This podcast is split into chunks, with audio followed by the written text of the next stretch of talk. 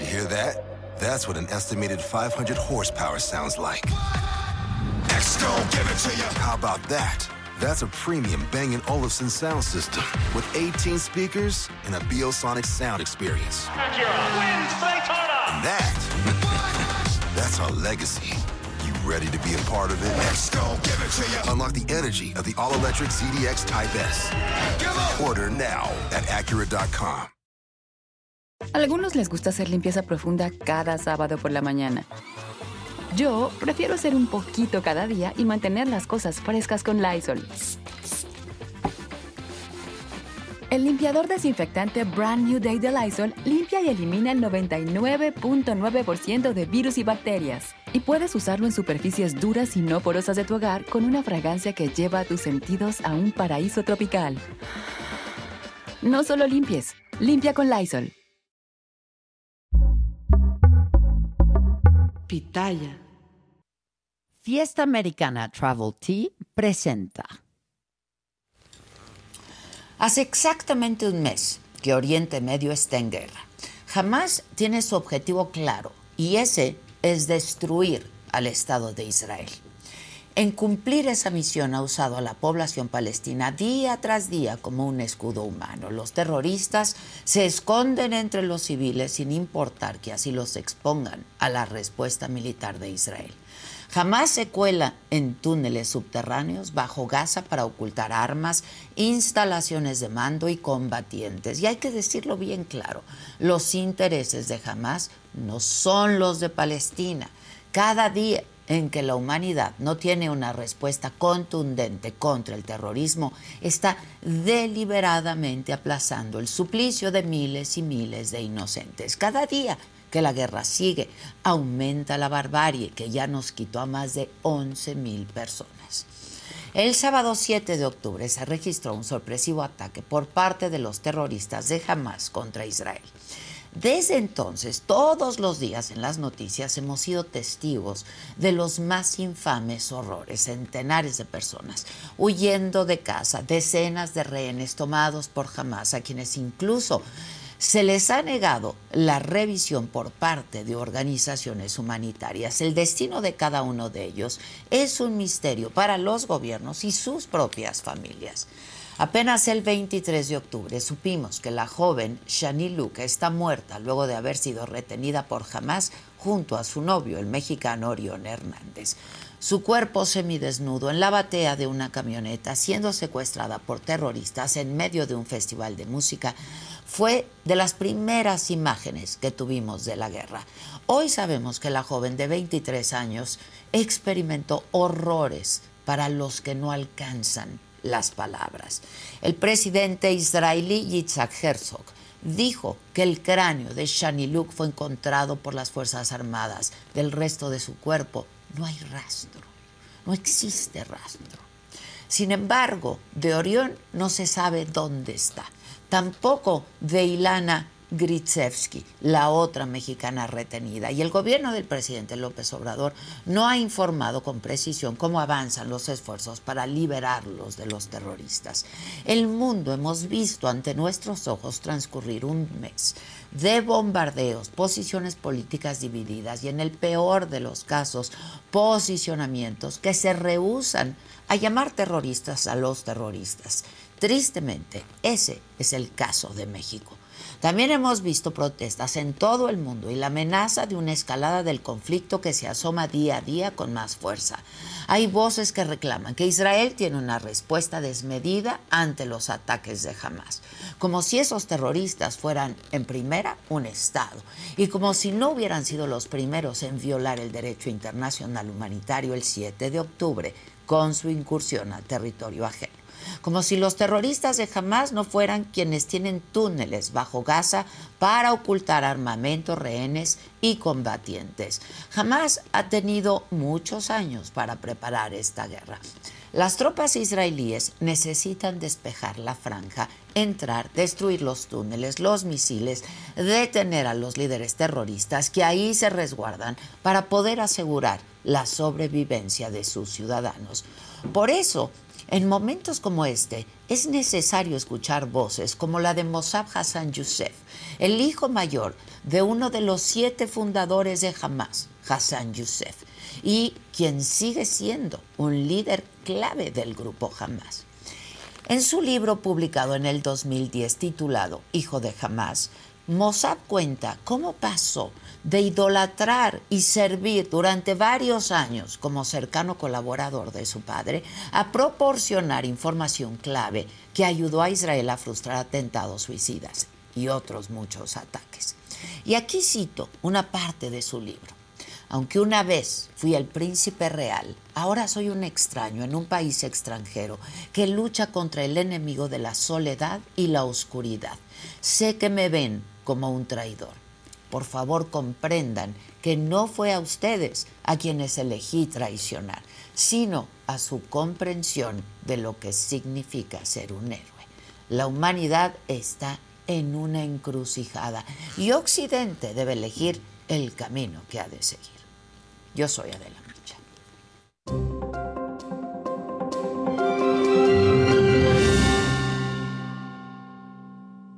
Hola, ¿qué tal? Muy buenos días. Los saludo con mucho gusto hoy, que es miércoles, miércoles 8 de noviembre. ¿Y de qué estaremos hablando esta mañana? De lo más relevante. Yo no dejo la corte por un cargo público, aseguró esta mañana el aún ministro Arturo Saldívar, quien ayer envió una carta al presidente López Obrador, donde renuncia a su cargo para sumarme, dice la carta, a la consolidación de la transformación de México. Minutos después de conocerse esa carta, Claudia Sheinbaum publicó una foto con él y aseguró que acordaron trabajar juntos para avanzar en la transformación del país. Por su parte, Xochil Gálvez escribió en redes sociales, un ministro que actúa bajo consigna del presidente no merece ser parte de la Suprema Corte. La historia juzgará a Arturo Saldívar por claudicar ante el poder y no defender la Constitución. En otros temas, eh, Mario Delgado, líder nacional de Morena, no descartó que Pedro Kumamoto sea candidato a la alcaldía de Zapopan, Jalisco y Carla Quintana, ex titular de la Comisión Nacional de Búsqueda, aseguró que el censo que ordenó el presidente López Obrador no tiene como fin encontrar a personas desaparecidas, sino reducir la cifra en su sexenio. Ya hemos hablado de esto apenas hace unos días, la semana pasada. En información internacional, autoridades de Hong Kong decomisaron más de una tonelada de metanfetamina procedente de México que era traficada en costales de Segalmex. La dependencia aclaró que no exporta productos a ningún país, por lo que se deslindaron de cualquier mal uso que se haga de las siglas de Segalmex en otros países. En los otros temas, Victoria Rufo niega estar en crisis matrimonial con Omar Fayad. Bad Bunny se molesta con sus fans por una canción suya creada con inteligencia artificial. Ana Gabriela Guevara defiende su labor al frente de la CONADA y dice, demostramos que con poco se puede hacer mucho. El colmo. De todo esto y mucho más estaremos hablando esta mañana, así es que quédense con nosotros, comenten con nosotros y les pedimos como cada mañana que compartan esta transmisión con todos sus contactos para que seamos una comunidad mucho más grande. Y no se vayan, porque ya comenzamos.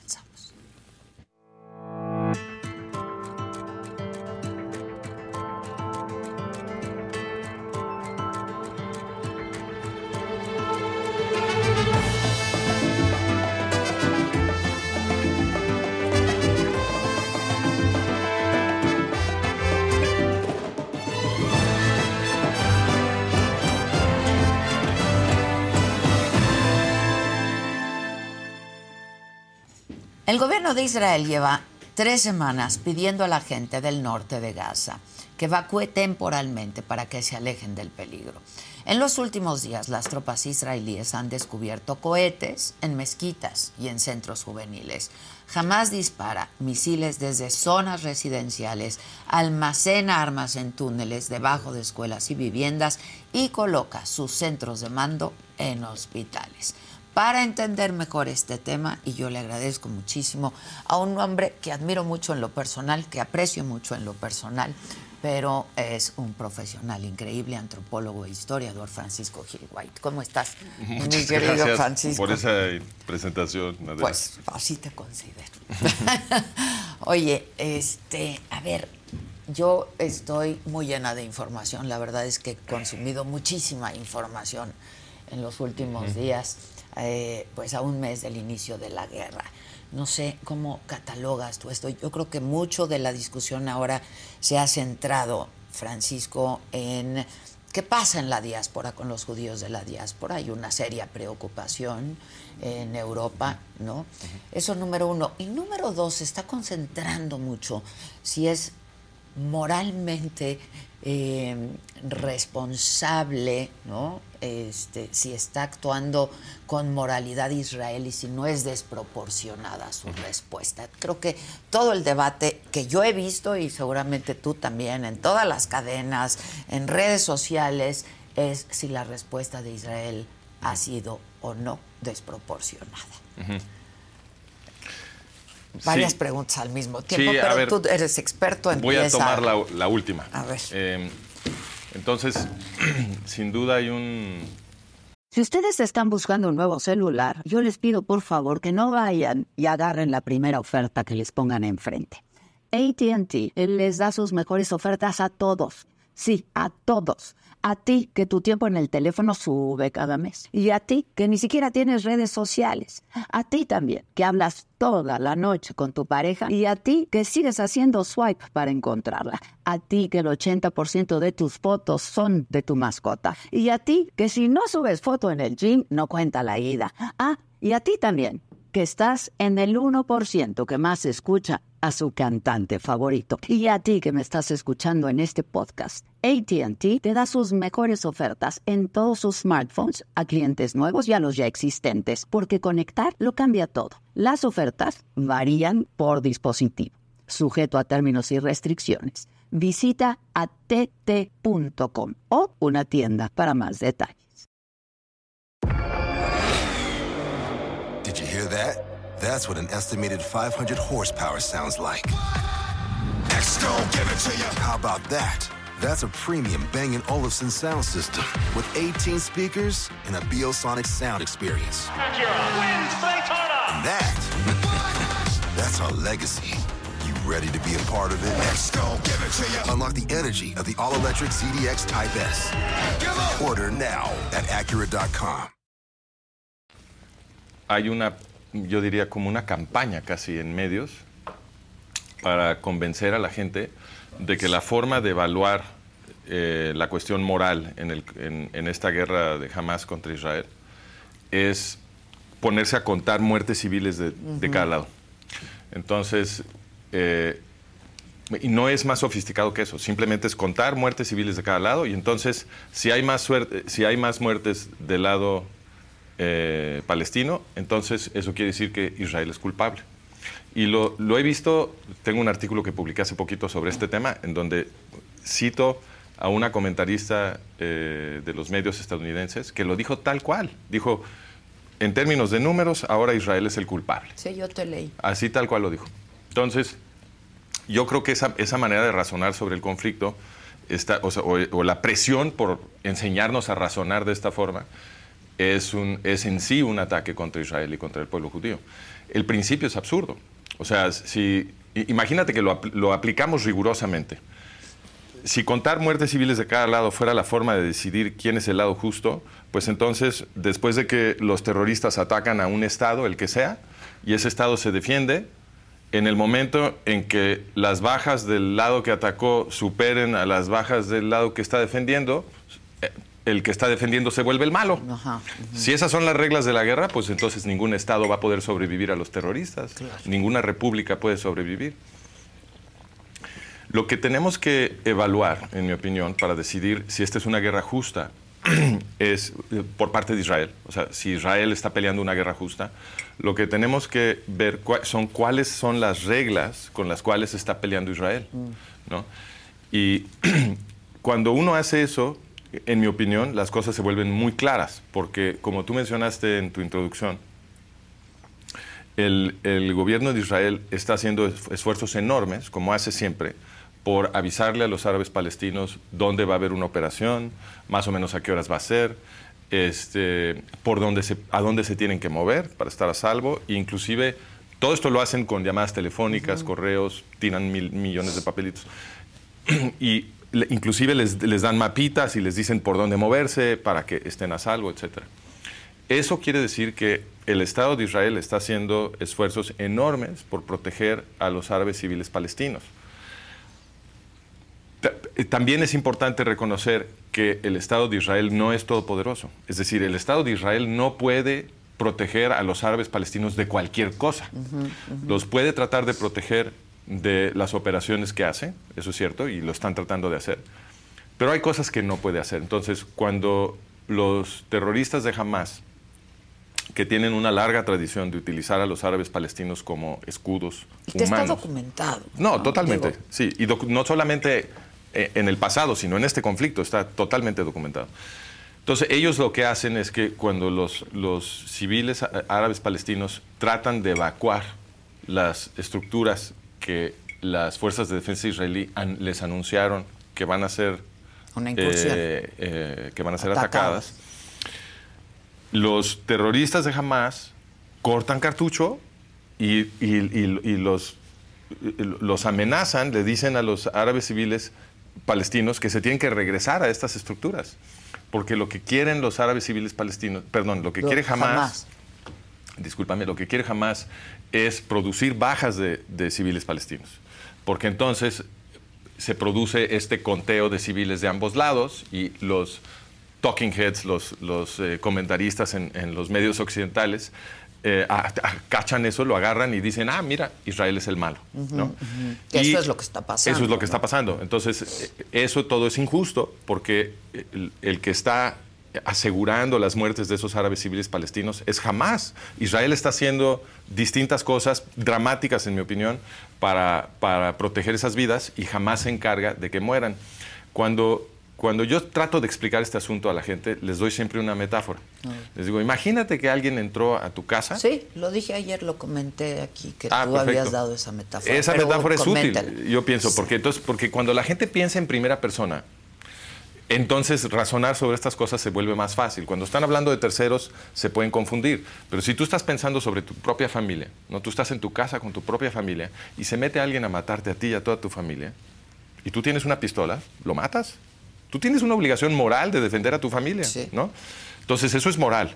Ahora, ¿qué pasa si ese asesino que entró a matarte a ti y a toda tu familia llegó con su bebé en brazos?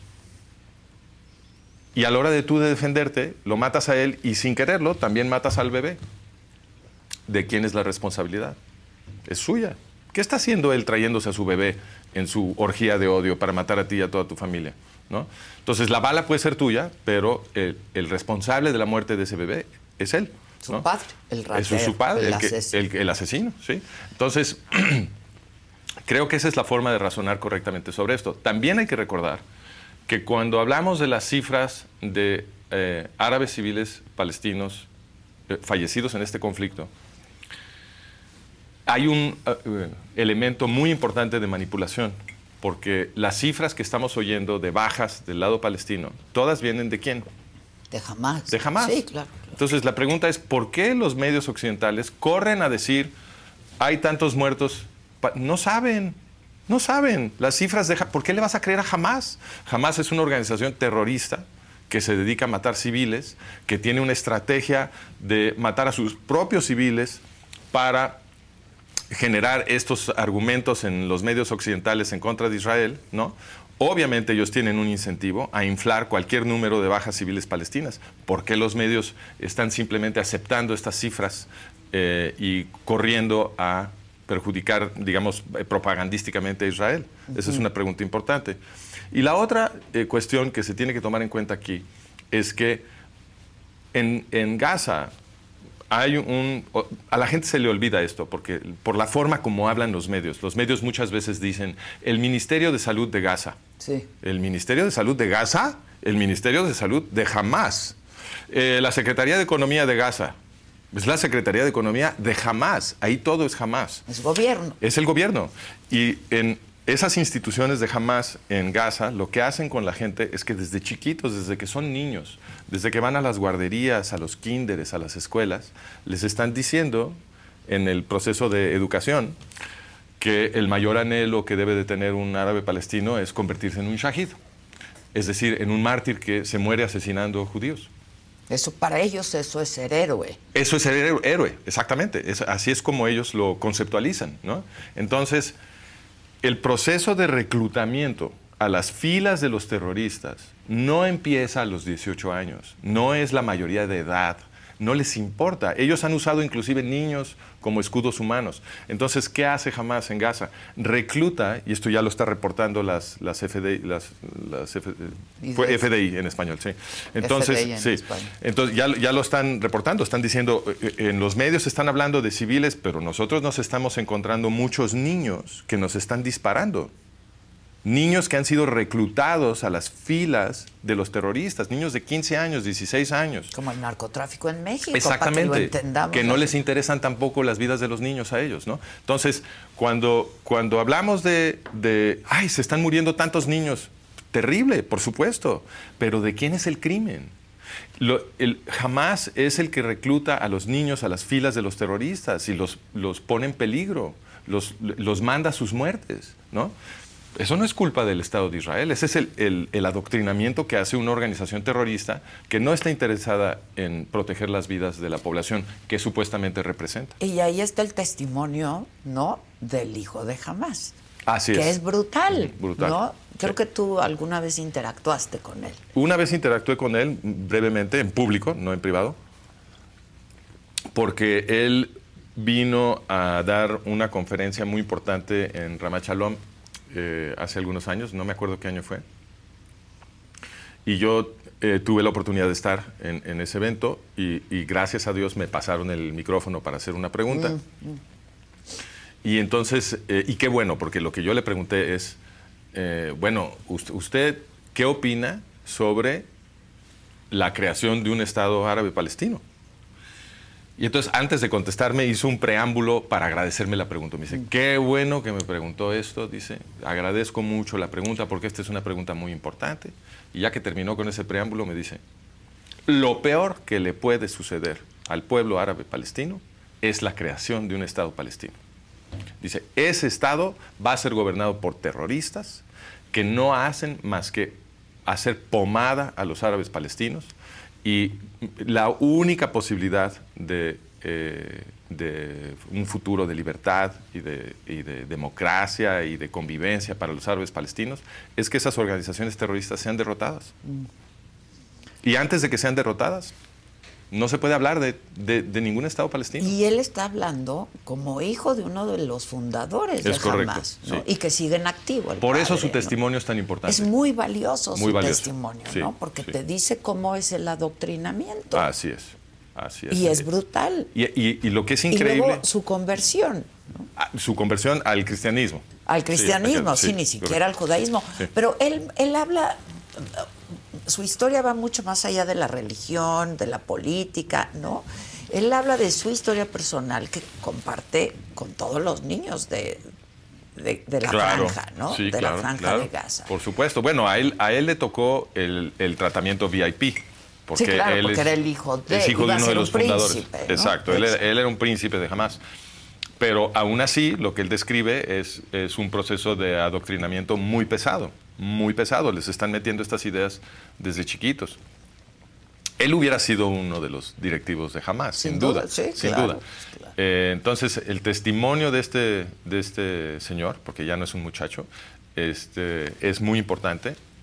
Creo que ha tenido un impacto muy saludable en la gente que lo escucha, eh, pero es, es, realmente increíble que no sea la estrella de todos los medios occidentales. Debería lo deberían de estar entrevistando diario para, que la gente sí pueda entender lo que es jamás. De hecho, lo he buscado y te lo comenté, y etcétera, y ya estamos en este, en, este proceso que sería buenísimo, ¿no?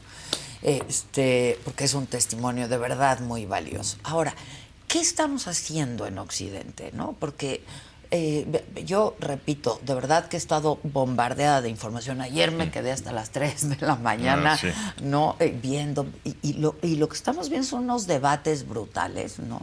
A mí me gusta mucho, por ejemplo, Piers Morgan. Ah, sí. Y lo he estado viendo mucho. Y entrevista mucho a palestinos, a israelíes, hace debate, en fin. Y esto parece irreconciliable, ¿no? este, y entonces en Occidente estamos consumiendo un montón de información que pues no sabemos realmente qué tan fidedigna, verídica es, ¿no? Porque claro, tú escuchas a un miembro de Hamas o, o, pues, de la organización ahí, ¿no? Y te dice, bueno, eh, pues, eh, y no se atreven a condenar el 7 de octubre, no, no, no condenan lo ocurrido el 7 de octubre, no lo condenan porque ellos lo hicieron, Claro. ¿no? Entonces, pero te dicen, bueno, esto es en respuesta a años y años y años y años de ocupación, de maltrato, de, ¿no? Este, de, de que estamos ocupados, de que no somos libres, de que no suministran ellos la luz, el agua, todos los servicios. Pero, pues, Israel desocupó esos territorios hace muchos años, ¿no? Sí, este, este argumento de la ocupación es, para mí es muy frustrante. Sí, es porque- frustrante porque dices, pues si ya no están ahí. Ajá, no, y la gente está muy desinformada sobre esto. O sea, tú ves en las protestas y eh, en, en los comentarios que hace la gente, la gente se queja de los asentadores en Gaza. ¿Cuáles asentadores en Gaza? Si en 2005 los sacaron a todos a la fuerza. que- Israel los sacó a la fuerza. ¿Cuáles asentadores? Ahí no hay. Este, eh, eh, hablan de, de la opresión del el gobierno israelí hacia los palestinos. ¿Cuál opresión? Israel no los gobierna. Entonces dicen, no, pero es que hay un bloqueo, Israel le puso un bloqueo. Ok, pero hay que ser honestos con la historia de ese bloqueo, porque cuando Israel evacuó Gaza eh, para dárselo a los, a los árabes 2005. palestinos en el 2005, no se impuso un bloqueo sobre Gaza. Ahí se- le dieron, si, si recuerdas, se lo dieron a OLP Fatah. Sí, claro. Y dos años después, OLP Fatah se lo dio a Hamas. Y Hamas inmediatamente empezó a hacer eh, operaciones de terrorismo contra civiles israelíes. Y ahí fue cuando le pusieron un bloqueo a Gaza. O sea, el bloqueo no es gratuito. El, el bloqueo que en el mundo están representando en todos lados como una opresión israelí contra la gente que Free vive en Gaza. ¿no? Lib- eh, eh, Ese bloqueo es una consecuencia del terrorismo de Gaza contra civiles judíos. No Ah. estaba, el te- ese bloqueo no existía. Hazlo personal. Este, tienes un vecino. ¿No? Perfecto. Venga. Bueno, pues si tienes un, un- un vecino que eh, está eh, eh, importando armas a su casa, ¿no? Está convirtiendo su casa en una fortaleza terrorista, este, y tú, pues, te da miedo que, porque sabes que te odia y que anunció que te quiere matar, ¿no? Pues es natural que tú quieras tomar medidas para impedir que entren armas a la casa de tu vecino. ¿No? Y eso, eso es justamente lo que hizo Israel. No lo hicieron en el momento en que entregaron Gaza, lo hicieron cuando Gaza se convirtió en un problema terrorista. Que Eh, estaba matando a sus. a- a- a que estaba sus matando a, los, a los ciudadanos de Israel. a claro. los ciudadanos de Israel. Así es. Ahora, este, la gente también tiene que entender que hay muchos países árabes, ¿no? Muchos. Y hay un solo Estado Así es. israelí. Y a mí me gustaría que abundaras en esto. Eh, no quiere decir que no pudiera haber otro Estado, ¿no? Mira, e- esta cuestión es muy importante porque la, la gente tiene en la mente, de esto hablé hace poquito en, en la Yavne, la, la gente tiene en la mente esta idea, este meme. Hay un meme que se ha repartido por todo Internet durante años, en el que te muestran cuatro o cinco mapas de la historia de Israel, ¿no? En donde te dicen, mira, esto es Palestina. Y, y lo que te dibujan es el Estado de Israel. Israel. Ajá. Dicen, esto es Palestina. Y entonces te van mostrando eh, supuestamente cómo los sionistas fueron arrebatando pedazos de Palestina. Y hasta que se fueron quedando casi con todo. Y entonces el último mapa es el futuro, ¿no? Ya no va a haber ninguna Palestina. Y la gente ve esto y cree que les están dando una lección de historia y dicen qué barbaridad. Pues, Qué gandallas, Qué gandallas los judíos que le quitaron toda su tierra a los árabes palestinos. con razón hay tanta gente protestando, con razón eh, están tan enojados los árabes palestinos y salen a matar civiles y ya al rato ya están justificando todo. Pero esos mapas son una mentira porque la tenemos que empezar por la definición de Palestina. ¿Qué es. Palestina? For Dummies, vamos a Eh, empezar. For Dummies, A sí, ver. exacto. Entonces, eh, la definición de Palestina la hizo el gobierno británico. Palestina eh, prácticamente nunca se usó como un término para nada oficial en el mundo musulmán. Bre- brevemente parece ser que hubo una brigada que la llamaron Brigada Palestina, una brigada militar, cuando al, al mero principio de la conquista musulmana de ese lugar, hace siglos. Eh, ¿Por qué? Porque le habían arrebatado esos territorios a los romanos y los romanos sí, sí habían utilizado más o menos, no con mucha consistencia, pero habían utilizado el término de Palestina eh, para ese lugar. ¿Por qué? Ahí, aquí nos tenemos que ir a la historia antigua, que, que la gente no conoce, pero en, en el siglo I y II el Imperio Romano cometió genocidio contra el pueblo judío. Lo que la gente casi siempre tiene en la cabeza, sobre todo los judíos, se acuerdan de la destrucción del templo, de Tisha B'Av, eh, en el año 70, ¿no? que fue muy traumática. Pero lo- es importante recordar que la destrucción del templo en el año 70 es un evento de un proceso mucho más largo, que tiene que ver con la Primera Guerra Judía, la revuelta de, de la diáspora y la Segunda Guerra Judía, que juntos son todo el proceso de exterminio del Imperio Romano contra el pueblo judío de la antigüedad. Cuando termina ese exterminio, los romanos eh, pueden, ahora sí pueden hacer valer las leyes que ellos querían imponer para eh, prohibirle la conversión a los paganos al judaísmo, porque muchos paganos se estaban convirtiendo. Entonces ahora sí, lo prohíben con pena de muerte. Jerusalén queda arrasada, eh, no queda piedra sobre piedra. Sobre los escombros construyen una ciudad griega, le ponen un nuevo nombre, Aelia Capitolina, prohíben la entrada de judíos y eh, le cambian el nombre también a lo que había sido la provincia de Judea y antes el reino de Judá, ahora lo llaman Siria-Palestina. Entonces, lo que estaban haciendo los romanos era una limpieza étnica. Estaban expulsa- asesinando y expulsando y luego prohibiendo la entrada a los judíos. A su Primer propio... genocidio al pueblo. No, no es el primero. Ah. No, no, el primero es el que se, se conmemora en Hanukkah. Que está Ah. próximo. Que no es, sí, que no es, no es precisamente el primero. Digo, hubo otros ataques, pero el, el- el muy, muy grande, el primero muy, muy grande fue ese. Ok. Eh, pero entonces los, los romanos estaban haciendo una, una limpieza étnica y en ese contexto queda muy claro qué quiere decir Siria-Palestina. Lo que quiere decir es, este no es el país de los judíos. Eso es lo que querían afirmar los romanos. Por eso le cambiaron el nombre. Pero el vocablo Palestina, ¿de dónde lo sacaron? ¿De dónde? Palestina quiere decir tierra de filisteos. Sí, sí. Los filisteos ya no existían cuando los romanos le pusieron Siria Palestina a ese lugar. Habían dejado de existir hace siglos. Entonces agarraron un nombre que servía para decir esto no es tierra de judíos, pero no podemos realmente afirmar que esa era tierra de filisteos. Ya no existían. Claro. Tampoco podemos afirmar que haya una conexión entre los filisteos y los árabes palestinos. Claro. Ninguna. Entonces, lo que, es, lo que es notable cuando hablamos del pueblo palestino es que el pueblo palestino, como tal, si vamos a reconocer su existencia, tenemos que eh, confesar que la existencia del pueblo árabe palestino no es anterior, o sea, no empieza antes del año 1920, porque el término Palestina no lo utilizaba el Imperio Romano para designar ninguna zona cultural ni tampoco ninguna zona administrativa en el Imperio Otomano, que es el que perdió esa zona a Sí, favor claro. del Imperio Británico en la Primera Guerra Mundial.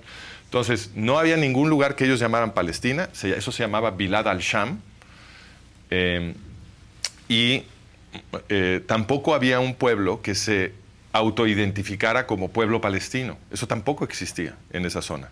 Entonces, el pueblo palestino, ellos todos se consideran árabes, punto.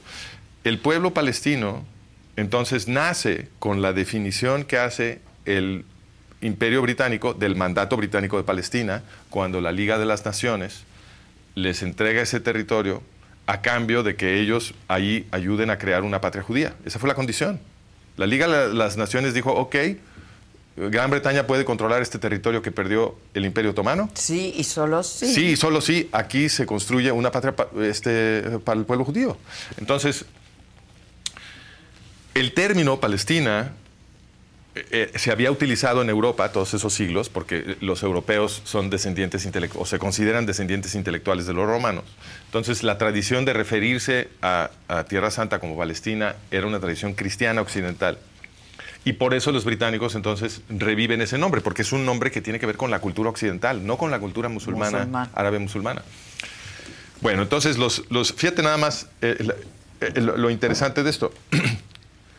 si decimos que los árabes palestinos son los árabes contenidos dentro del mandato británico de Palestina, pues entonces ya se creó el Estado árabe palestino, porque dos años después de crear el mandato, en 1922, los británicos redefinieron Palestina arbitrariamente, eh, lo cual indica que pues el nombre Palestina es totalmente arbitrario. No, no había un ancla. caprichoso, no había un ancla histórica para definir el territorio. Lo definen y dos años después lo redefinen. Y la redefinición de 1922 es dramática porque le amputaron a la primera definición tres cuartos del territorio que se suponía que era para los judíos. Mm. Entonces, aquí es donde ves la verdadera historia del lugar que, que contrasta con la historia que te quieren vender con estos cuatro mapas de ese meme muy famoso, porque en realidad al que le estaban quitando territorio era, a lo que le estaban quitando territorio, perdón, es a la patria judía. Entonces, había un territorio que era el mandato británico de Palestina de 1920 que incluía todo lo que hoy es el reino de Jordania. Mm. Y lo que hicieron en 1922 los británicos es que dijeron, no, ahora Palestina va a ser nada más esto, que es lo que corresponde más o menos al Estado de Israel actual, y el resto lo vamos a llamar Transjordania. Y en Transjordania no pueden entrar judíos. Esto fue una artimaña, porque el, gobierno de Gran Bretaña no era prosionista. Dijeron que iban a ayudar a crear una patria judía para que les dieran el control del territorio, pero en realidad estaban trabajando duro para sabotear en la práctica el anhelo de crear una patria judía en ese territorio. Entonces lo primero que hicieron fue cambiar la definición para que Palestina fuera un, un cuarto de lo que se le había prometido al pueblo judío y no permitieron que judíos se asentaran en Transjordania, porque este, este, es, algo que es increíble del antisemitismo, es que mucha gente cree que este racismo en contra de los judíos, ese sí se permite. Entonces a la gente no les escandaliza que los británicos dijeran en Transjordania no se pueden asentar judíos. ¿Por qué no? ¿Por qué no se pueden asentar judíos? Y tampoco negros. Y tampoco, no sé, o sea, ¿me explico? Si hubiera sido cualquier otra prohibición, la gente hubiera brincado y hubiera dicho, qué barbaridad, eso es racismo. Ah, no, pero si lo que estás prohibiendo son judíos, eso es kosher. ¿no? Entonces, y, esto continúa. O sea, ¿por qué no puede haber judíos en Gaza? ¿Por qué no puede haber judíos en, los, eh, en, las zonas de Judea y Samaria que controla la autoridad palestina? No los permite. No puede haber. Entonces, pero eso no es racismo. Eh, la gente cree que eso no es racismo, ¿no? ¿Qué pasaría si Israel dijera, en el territorio del Estado de Israel no puede haber árabes, palestinos. Que sí los hay, ¿eh? eso es importante decirlo. Claro, pero no es la mayoría y no es la posición oficial. No. Siempre, siempre va a haber minorías de todo, en cualquier pueblo. Lo que importa es que la mayoría israelí y la política oficial israelí, por supuesto que es aquí vive el que quiera. Aquí no se discrimina. Bueno, es el, Estado más democrático y liberal, una democracia moderna de toda la zona. Sin duda. Este... entonces, regresando, entonces, prohíben la entrada de los judíos a Transjordania y eh, cuando, cuando termina la Segunda Guerra Mundial, eso se convierte en el Reino de Jordania. Bueno, según la primera definición del mandato británico de Palestina, toda la gente que está en el Reino de Jordania son árabes palestinos porque lo que produce en la historia árabes palestinos es el acto de definición de los infieles colonialistas extranjeros. Fíjate qué, absurdo. Y ese absurdo está plasmado en la constitución original de la Organización para la Liberación de Palestina, el grupo de Arafat y Mahmoud Abbas, la OLP. Bueno, en la primera definición de la OLP, en la primera perdón, la primera constitución de la OLP, que es de 1964, la OLP tuvo el cuidado de incluir un artículo, me parece que es el artículo 24, en donde dicen explícitamente los territorios de Judea y Samaria, que ellos llaman Cisjordania, y de Gaza, no son parte de Palestina. lo dicen explícitamente. Estos son los territorios que ahora reclaman supuestamente para un Estado palestino. Bueno, esos territorios precisos en la Constitución de 1964 de la Organización para la Liberación de Palestina son definidos como no Palestina. ¿Por qué? Ahorita te explico por qué. ¿Por qué? Pero antes de explicarte, te quiero dar otro dato también muy interesante.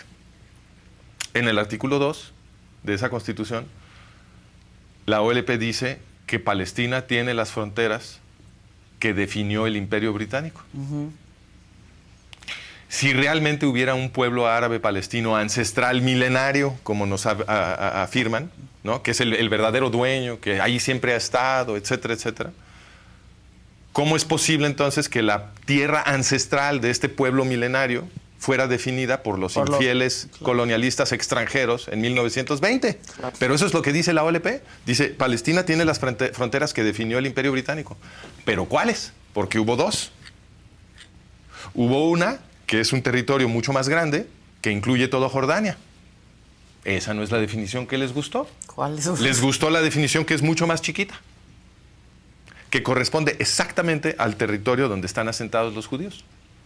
Que es muy chiquito. Que es mucho más chiquito. Y ahí volvemos al asunto de Gaza, Judea y Samaria. Porque dijeron, sí, es el territorio que definieron los británicos, con la excepción de Gaza, Judea y Samaria. ¿Por qué los quitaron? Porque en 1964, cuando se elabora la primera constitución de la OLP, los territorios de Judea y Samaria estaban siendo ocupados ilegalmente por Jordania y el territorio de Gaza estaba siendo ocupado ilegalmente por Egipto. Ellos son los ocupadores ilegales, mm. Jordania y Egipto.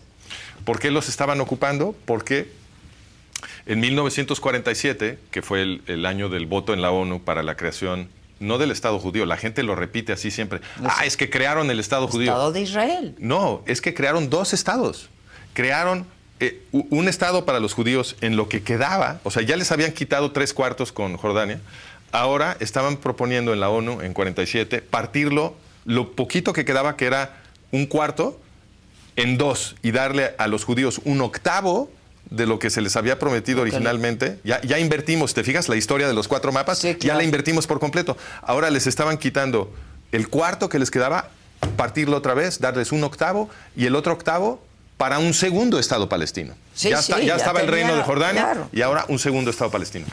Y en esa, en esa votación eh, en la ONU, eh, es decir, eh, después de la votación en la ONU, los, los judíos sionistas dijeron, bueno, con tal de que nos den algo, va, aceptamos un octavo de lo que originalmente nos prometieron para tener una patria donde podamos vivir libremente, protegidos de los exterminios, lo que sea. Los árabes dijeron, ni más. Queremos todo. no solo queremos todo, porque no dijeron que querían un Estado, dijeron, queremos exterminar al pueblo judío israelí. Eso fue lo que dijeron. Bueno, no era israelí todavía, pero queremos, queremos limpiar Oriente Medio de judíos, fue lo que dijeron. Y eso lo anunció Azam Pasha, que era el secretario general de la Liga Árabe, en público, antes de la, antes de la guerra de 48. Entonces, liderados por Azam Pasha y por Hajamin al-Husseini, que lo comentamos, eh, lo discutimos la vez pasada, eh, y por los otros líderes de los países árabes, atacaron todos juntos al incipiente Estado de Israel en 48 y eh, los, milagrosamente los, los israelíes ganaron esa guerra, pero Jordania sí logró sentarse sobre Judea y Samaria, que había, es un territorio que se había propuesto para el Estado palestino, el segundo Estado palestino en 47, y los egipcios lograron sentarse sobre Gaza, que también era un territorio que se había propuesto para el Estado, segundo Estado árabe palestino. Entonces, en 1964, cuando la OLP elabora su primera constitución, no había judíos en Judea y Samaria, ni tampoco en Gaza. Y por eso la OLP excluyó esos territorios de la definición de Palestina. Ah, porque ya está. Porque la definición de Palestina siempre corresponde al territorio donde están asentados los judíos. Ya. Y ahí no estaba. Pero fíjate la consecuencia lógica. Si el territorio de Palestina, según los propios palestinos, corresponde al territorio donde están asentados los judíos, pues entonces Palestina es el país de los judíos. Pues sí, en todo caso. Y de hecho, en la primera mitad del siglo XX. Did you hear that? That's what an estimated 500 horsepower sounds like. give it to you. How about that?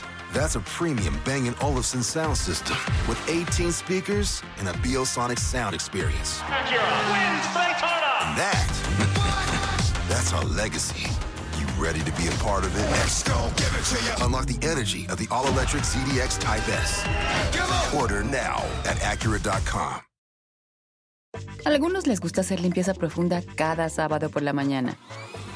Yo prefiero hacer un poquito cada día y mantener las cosas frescas con Lysol.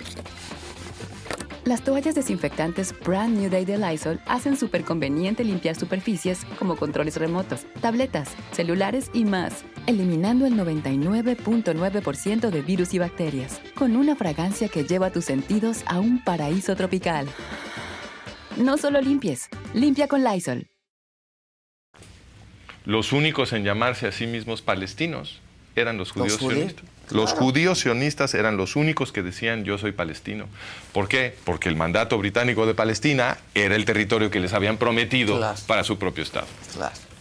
Ahora, eh, eh, otra vez, eh, déjame volver un poco al principio. Hay códigos de guerra, ¿no? Los hay. Hay crímenes de guerra. En Occidente los en hay. Occidente los hay.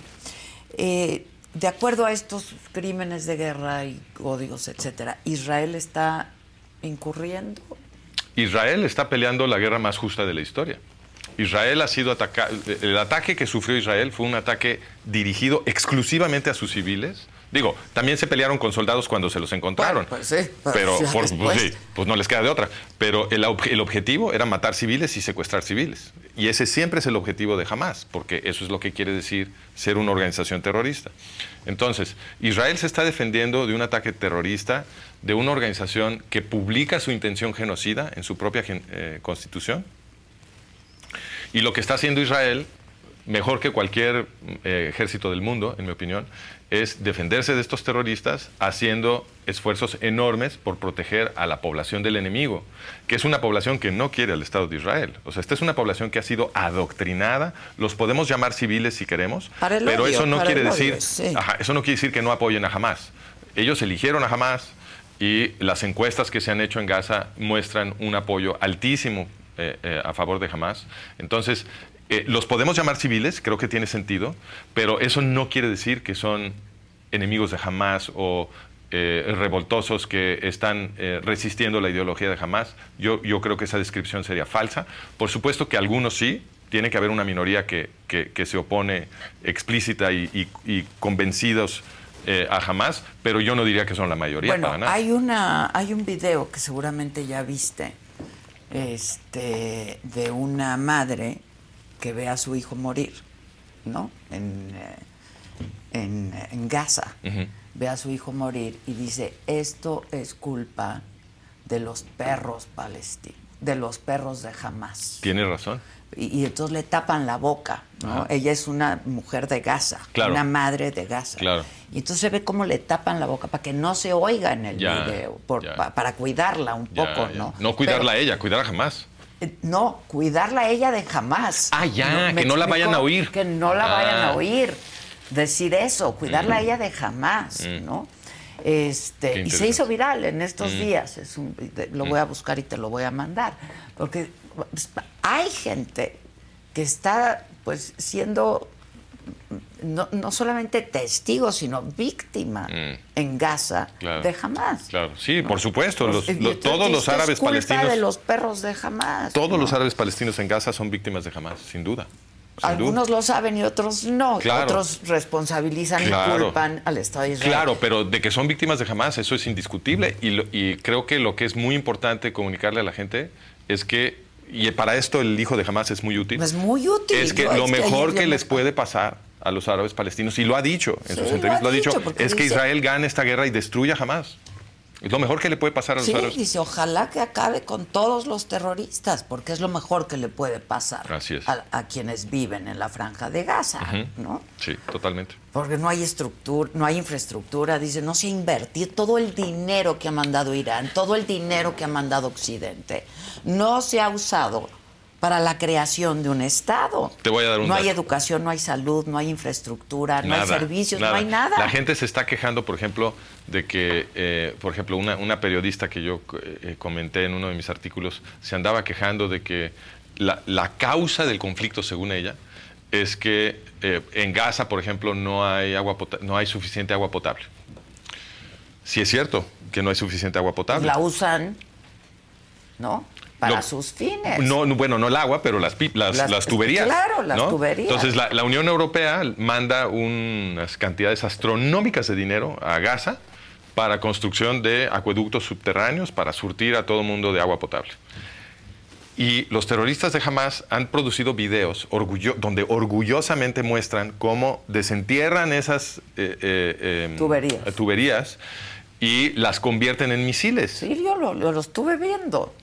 La, la red más importante de tuberías para el agua potable de Gaza, que es porque hay cuatro, la cuarta, que es la, la más grande, la construyó Israel. Israel se la regaló, Se las dio. Israel la construyó y eh, hace unos días estaba yo leyendo un artículo sobre la construcción de ese acueducto, porque lo que comentaban es que cuando el acueducto se estaba acercando a la frontera de Gaza, porque toda el agua viene de Israel, cuando el acueducto se estaba acercando a la frontera de Gaza, tuvieron que eh, proporcionarle a los trabajadores toda una protección militar, porque había un peligro real de que los terroristas Los atacaran a los trabajadores que estaban construyendo un acueducto para, llevar agua a Gaza. Ay, sí, sí, sí, sí. Entonces, cuando la gente pregunta, ¿e- ¿esta es una guerra justa? Pues no, no me puedo imaginar una guerra más justa que pueda pelear Israel. Está peleando contra terroristas que reciben insumos para la población civil de Gaza y los convierten en armas para matar civiles en Israel. Ahora, ¿qué hacer con toda esta información que está llegando a Occidente? Yo veo mucha preocupación, ¿no? Este, por parte de los judíos en la diáspora, ¿no? En todos los países. Hay, eh, pues, hay rallies, hay manifestaciones en muchas grandes ciudades de Los Ángeles, eh, de Estados Unidos, perdón, Los Ángeles, pero Nueva York, pero Chicago, en las universidades. Aquí. Free Palestine aquí, ¿no? Este, no sé si viste la de Grand Central de Nueva York, de, del metro de Nueva York Sí, también, ¿no? Que había muchos judíos ahí protestando de Free Palestine. Así es. Este, ya liberen a Palestina, como si los tuvieran secuestrados. Ajá, ¿no? sí. Este, entonces, ¿qué hacemos con toda esta información? Y sí hay una preocupación seria, porque este, yo creo que hay, hay que llamarle a las cosas por su nombre. Este, Sí. lo del 7 de octubre fue un genocidio. Bueno, no, yo, la palabra genocidio... No es la correcta. Bueno, es un, eh, sin duda tienen la intención de cometer genocidio, pero eh, eh, genocidio, eh, hay que tener cuidado con el uso de esa palabra porque es, es común que se abuse. Un genocidio, eh, la intención de jamás sin duda es genocida, ellos lo anuncian en su constitución, pero el, el hecho consumado de un genocidio requiere que una proporción muy importante de la población sea Ah, asesinada. ok, ok, ¿no? ok, Entonces. Pero entonces- la intención de jamás Claro, es que no- por supuesto. Que hubiera sido un genocidio. Claro, eso es lo. ¿no? O sea, eh, eh, digamos, la meta final de Hamas, Exacto. quizá no de esa operación, pero la meta final de Hamas sí es un genocidio. es el exterminio, Sin duda, ¿no? sin duda. Este, del Sí. pueblo, del pueblo judío. Sí. Eh, y, y- y- y si tú lo ves, y si lo ves en los medios occidentales, hay una condena generalizada a Israel. Sí, empieza, ya, ya, ya se está volviendo generalizada. Se está Sí, volviendo Porque se ponen a contar civiles ¿no? de cada lado, es- esa es la regla que y- usan. y no puede ser así, ¿no? No. Pues tiene un mejor ejército Israel, sí. Claro. La gente aplica la regla de el más fuerte es el culpable. Y la víctima, ¿no? La Este, víctima siempre tiene razón. Exacto. El- el- no, más bien, el, el más débil es siempre la Siempre víctima. tiene la razón. Y, el, y la víctima siempre tiene la razón. Y esa, y esa es la, digamos, la gramática eh, de la moral del movimiento que hemos aprendido a llamar woke. ¿no? Es, es esta izquierda cultural que eh, ha empapado toda la vida institucional de Occidente, y- en donde todos los conceptos que heredamos de la civilización judeocristiana que se fueron madurando a lo largo de los siglos, los tiras por la ventana. Ya nada, nada de eso sirve según, según esta nueva manera de entender la moral. Ya lo único que importa es si tú perteneces a una categoría que en la esfera del woke la definen como víctima. Si tú perteneces a esa categoría, tú tienes razón y puedes hacer lo que quieras. Sí, sí, puedes bulear a quien quieras. Incluso entrar a matar a Exacto, pues, civiles a otro pues país, están justificando lo que hizo jamás, ¿no? Sí. Gente que se supone que son antirracistas, que son- luchan por la justicia social, La que están a favor de los moderna. derechos humanos, que están a favor de los... eh, toda esa, eh, esa gente está aprendiendo a justificar el ataque de Hamas contra los civiles israelíes. Donde, por cierto, no se respetan los derechos humanos de sus propios. De hecho, eh, eh, Ciudadanos. uno de los absurdos más grandes es que la, la gente que se autodefine a sí misma como las, las, las víctimas más este, aplastadas de Occidente, que son todas estas nuevas categorías de género que se han creado en, en los últimos años, ellos, en especial los trans y, y lo- los Sí, gays, claro. etcétera, ellos en Gaza no durarían un día. Un día. ¿Qué están haciendo defendiendo a los terroristas que les quieren hacer daño a ellos? Eso no tiene ningún sentido. Esta es, esta es la demostración de que el, el trabajo de las universidades en las últimas décadas ha sido eh, corrupto. Los profesores en las universidades, yo lo vi, yo me, me pasé el último medio siglo en las... Bueno, no, no soy tan viejo, pero me, me pasé las últimas... la- perdón, las últimas... décadas. Claro, el proceso sí lleva medio siglo, Exacto. pero, pero el- el- los años que yo estuve en las universidades lo vi. Vi cómo les enseñaban a los chavos a pensar que lo que más importa es la categoría social o racial a la que perteneces. Porque eso es lo que más importa. Esa manera de pensar es racismo. Sí, claro. ¿No? Y lo de- estaba viendo una entrevista que le hicieron al hijo de Hamas. Ujú. Hassan. Y, y él dice, en, eh, en Gaza nos enseñan a creer fidedignamente, ¿no? En lo que eh, nos dicen que debe ser. Sí. Sin embargo, en Israel nos enseñan a dudar y a Mm. cuestionar. Dice, y yo creo en ese tipo de educación, Mm. ¿no? Es en lo que yo creo, a dudar, Irónicamente- a cuestionar. Irónicamente, la mente de ese señor, de Hassan Youssef, fue liberada en prisión. Fue liberada Su en mente fue liberada en una prisión israelí. En una prisión israelí. Ahí fue liberada. Se hizo libre ahí, en una prisión de Israel, ¿no? Ahora, hay una resurgimiento. A ver, el antisemitismo siempre ha existido, ¿no? De alguna u otra forma. Ahorita hay una nueva oleada, hay. Este, ¿Qué Mm. está pasando con el antisemitismo en el mundo? Mm, gracias por esta pregunta. A ver.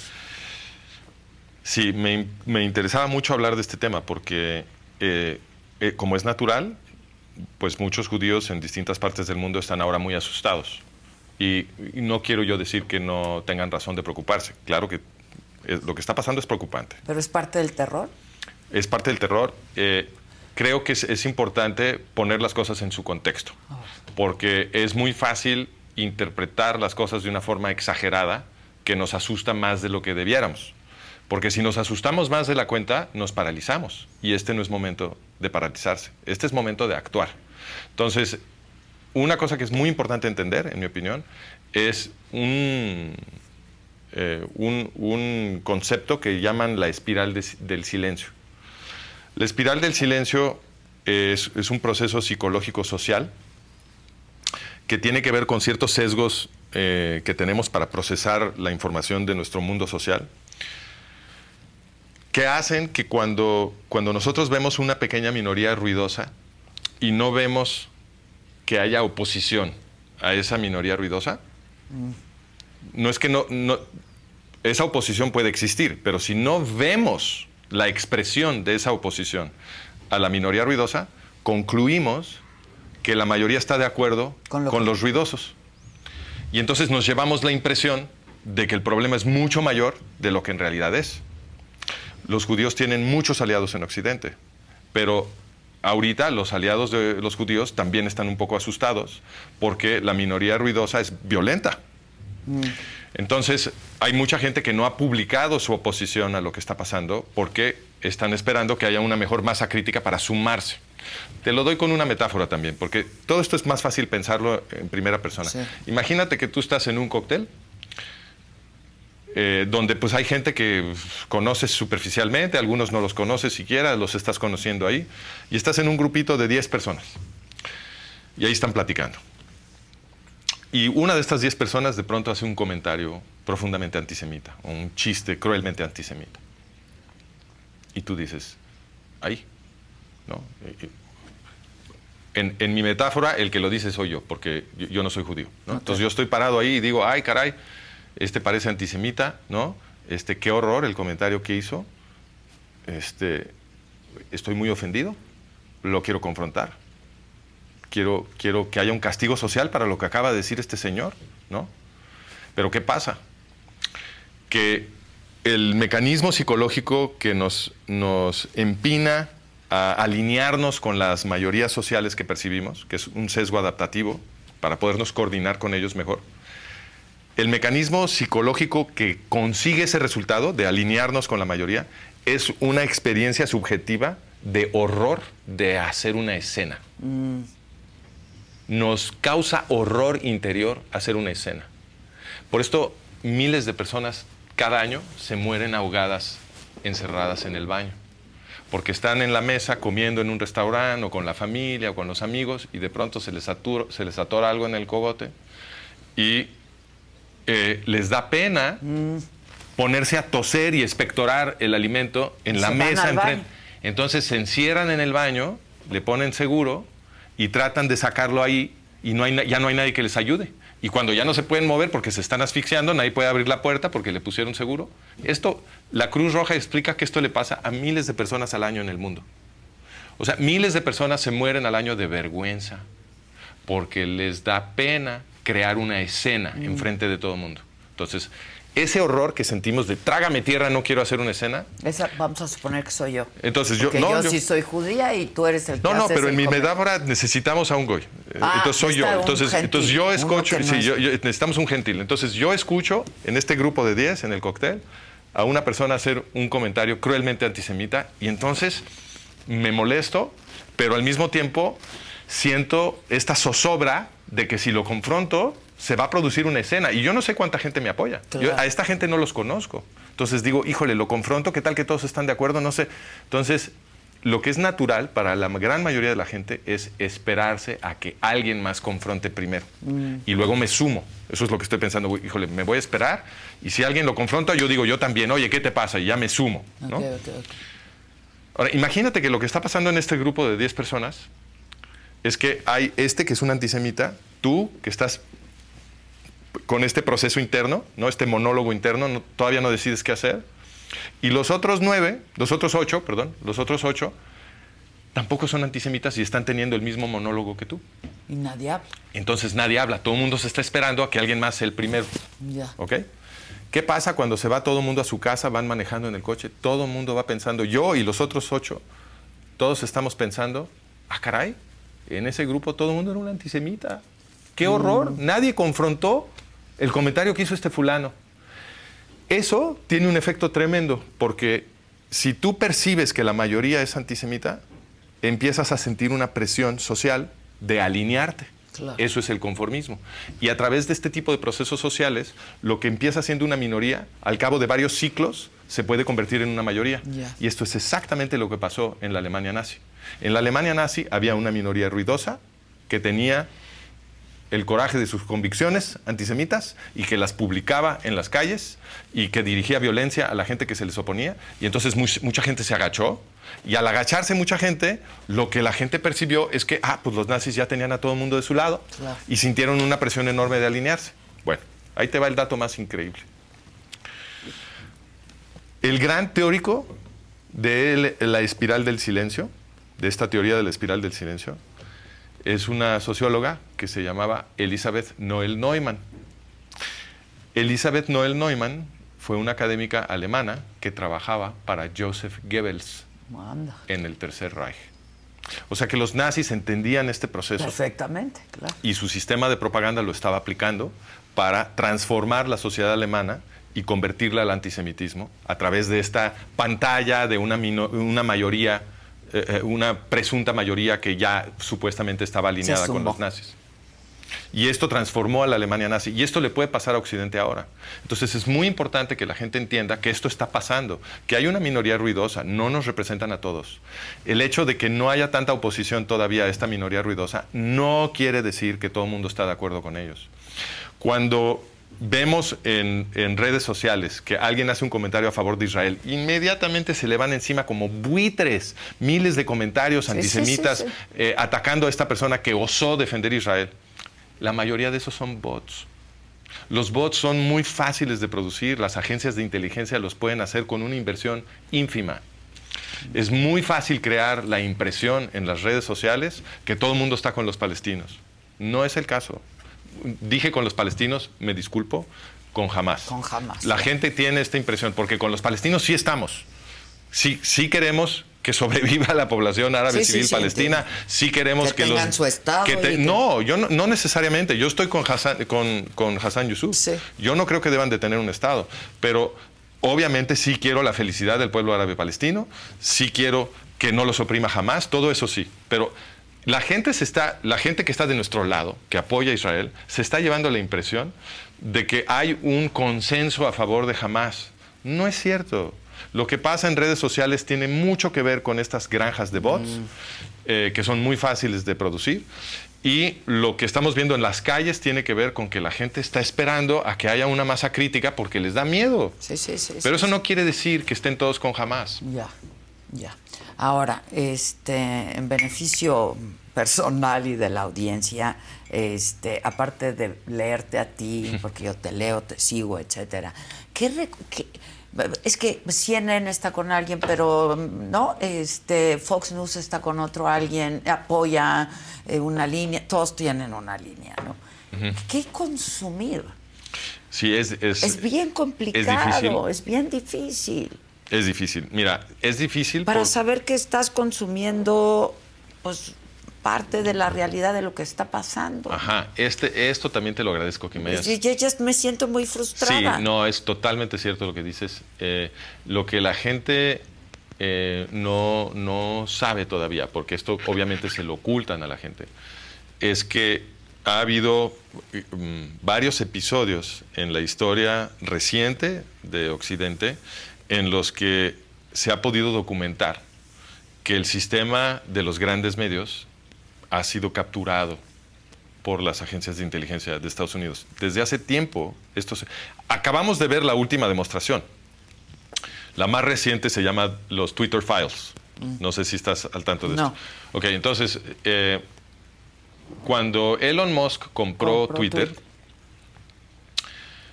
eh, había una controversia y, y él, él, de hecho, dijo que él la estaba comprando porque había esta controversia. Entonces, ¿Cuál era la controversia? Que estaban acusando a Twitter y a otras redes sociales de estar colaborando con los servicios de inteligencia de Estados Unidos para censurar ciertas opiniones y ciertas voces y ah, ciertas posiciones. Eso lo dijo Elon Musk. Eso lo dijo Elon Musk.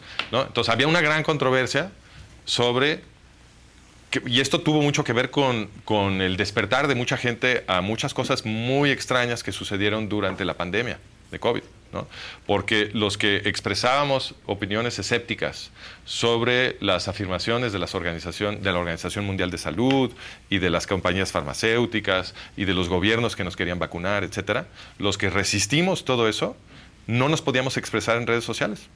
Digo, independientemente de que, claro, que es posible que nos equivoquemos, hay distintas hipótesis sobre lo que pasó, la gente puede tener razón o no tener razón, pero la pregunta es por qué no nos podemos expresar. Y eh, de, esto había una controversia muy grande. Habíamos muchos que acusábamos que había un proceso de censura y dentro de esa controversia mucha gente afirmaba que el problema era que las agencias de inteligencia de Estados Unidos habían tomado el control de las, de las grandes compañías de, Big Tech, de las redes, sociales. Entonces Elon Musk dijo, cuando compró Twitter, bueno, yo, yo quiero averiguar, yo la estoy comprando para averiguar qué es lo que está pasando. Una vez que la compra y la convierte en una compañía privada, abre los archivos de correos de Twitter para que, sobre todo dos periodistas, Matt Taibbi y Michael Schellenberger, analizaron esa, eh, analizaran esa base de datos y poder contestar esta pregunta. Y eh, el trabajo que ellos han producido es muy importante, ha resultado inclusive en, comparecencias en la Casa de Representantes de Estados Unidos, organizado por Jim Jordan en un comité que se llama el Comité eh, para investigar eh, the weaponization of government, lo llaman, es, decir, el, eh, para, para, investigar cómo se está convirtiendo... La militarización. no más militarización, es, weaponization es un término que usan... Como armar. Ajá, como para convertir al, al, al, gobierno en un arma contra los ciudadanos, ese es, la, ese es el concepto. Y, y, en ese comité llamaron a, a comparecer a Matt Taibbi y a Michael Schellenberger. Que hicieron la investigación. Que hicieron la investigación, que toda está publicada en Substack, si a, si a tus eh, escuchas les, les interesa si ellos van a substack.com, S-V-S-T-A-C-K.com, ahí está eh, eh, eh, Matt, Matt Taibbi es el, periodista y se llama The Twitter Files. Y lo que ellos reportaron que, habían encontrado es que había miles de correos cruzados entre la gerencia de Twitter y los funcionarios de las agencias de inteligencia de la CIA, del FBI, del National Security Agency, y les estaban diciendo a Twitter qué voces callar, qué eh, noticias eh, censurar, a qué personajes que tenían muchos seguidores que estaban diciendo cosas que no les gustaban, eh, hacerles shadow ban. El shadow ban es cuando, cuando tú no, tú no percibes, que nadie te dijo te vamos a censurar, ¿no? Twitter no te dice nada, pero lo que hacen es que juegan con el algoritmo para que nadie vea, casi nadie vea lo que tú estás, publicando. Y entonces ya no, se vuelve imposible conseguir una audiencia grande en Twitter. ¿no? Eso también lo estaban haciendo. Todo esto se documentó y también pudieron documentar que no era nada más Twitter. Entonces, eh, ah, porque eh, en los correos se comentaba eh, los correos con Twitter se comentaba cómo estaban haciendo lo mismo con Facebook este, y con Google, etcétera. Y eso es lo que está pasando ahora con la guerra. Eso es lo que está pasando con la guerra, porque no se trata nada más de las redes sociales. Eh, en el famoso Irán Contra, que comentamos la vez pasada, se documentó que el, el, gobierno de Estados Unidos, la administración de Reagan, había logrado un control que los investigadores de esto compararon con lo descrito por Orwell Así tal cual, dijeron, se, construyó un sistema orwelliano para controlar los grandes medios en Estados Unidos y proteger a la administración de las revelaciones de Irán contra, e inclusive antes para em, hacer política en los medios a favor de las políticas de, Reagan. Entonces, esto es viejo. Eh, de hecho, la primera demostración, la demostración más vieja que yo tengo de eh, un control masivo de los medios a través de los servicios de inteligencia, se remonta a 1938. Y lo hicieron simultáneamente, esto sí lo tengo, lo tengo publicado en, la página web, lo hicieron simultáneamente en Gran Bretaña, lo hizo Neville Chamberlain, y en Estados Unidos lo hicieron la red Rockefeller.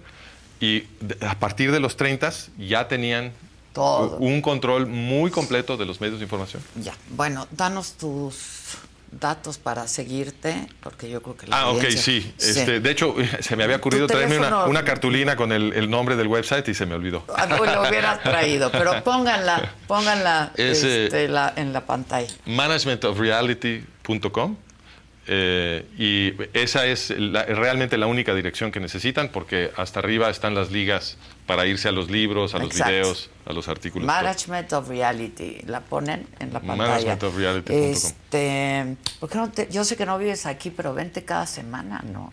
No, yo vivo en la Ciudad de México. Ah, ¿vives en la Ciudad de México? Sí. Ah, pensé que estabas no, no, fuera. No, no. Estuve fuera, estuve fuera un ah, tiempo, pero Ok, ya. ok, pero estás aquí. Sí, sí, sí. Estás aquí. Sí, sí. Eh, no me acabas de decir que consumir, pero ¿a quién, bueno, te eh, gusta? Eh, ¿Quién crees entonces, que presenta? Perfecto. Entonces, yo creo que lo que, lo que tiene sentido consumir es mucho periodismo ciudadano que se está produciendo en la revolución del podcast, en la revolución del blog. Hay mucho periodismo ciudadano. Este es momento de, por ejemplo, escuchen a Joe Rogan, escuchen a Jordan Peterson, escuchen a Ben Shapiro, escuchen a, a Brett Weinstein, a, Russell Brand. Eh, no que yo esté de acuerdo con todo lo que dicen estos personajes, simplemente es gente que está honestamente tratando de averiguar cuál es la verdad. Exacto, demostrar. exacto, y entonces el, el, el esfuerzo genuino por averiguar cuál es la verdad es lo que los recomienda, aunque a veces se equivoquen, aunque tengan ideas con las que yo pueda eh, discrepar, no, Y consuman mi trabajo también. No le crean a nadie, ni a mí. Yo siempre le digo a mi público, no me crean. Lo que necesitamos que todo mundo haga es ponerse a revisar, hacer pensamiento crítico. Entender, cuestionar. Cuestionar, Lo, que, lo que aprendió a hacer Hassan Youssef en Israel. quiero entrevistar. No, pues yo creo que sería buenísimo. Buenísimo. Voy a hacer las gestiones también. Perfecto, pues si te puedo ayudar, claro, por, supuesto. Muchas gracias, como siempre. Al contrario, gracias a ti. gracias. Bueno, y yo quiero recordarles que nos pueden ver en Roku, estamos en Roku, todo el contenido de la saga lo pueden ver por Roku, canal 116, y ahí pueden encontrar toda la programación que hemos tenido en este canal de la saga. Ahí lo pueden encontrar también por Roku.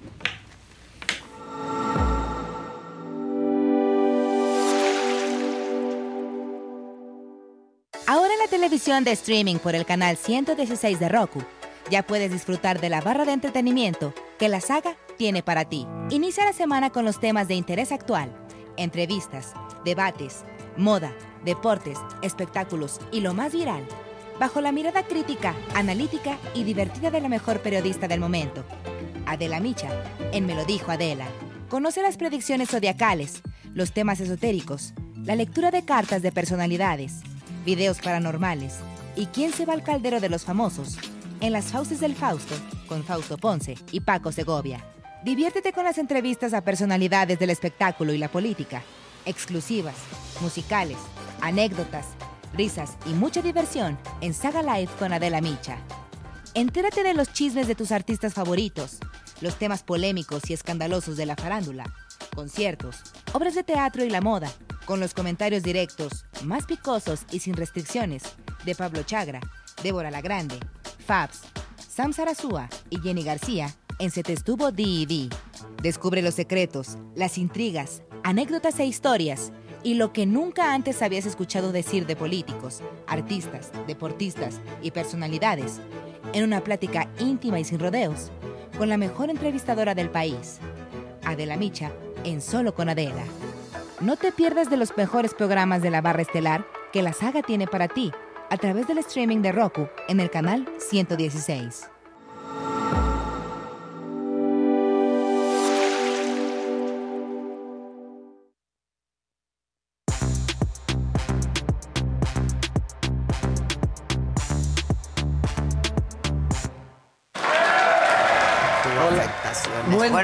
Hola, buenos días. Qué buena plática. Sí, otra vez. y otra vez, ¿eh? No le crean, no crean, pero estudien y traten de entender. Y si pueden, vean eh, pues material de... Yo ayer me quedé de veras hasta las 3 de la mañana y veía y veía y veía. Y sentí una frustración, ¿no? Porque además, este, pues quieres entender un poco, ¿no? Este, ¿por qué está? ¿Por qué la gente justifica algo que pues lo injustificable, tratas de justificar lo injustificable, ¿no?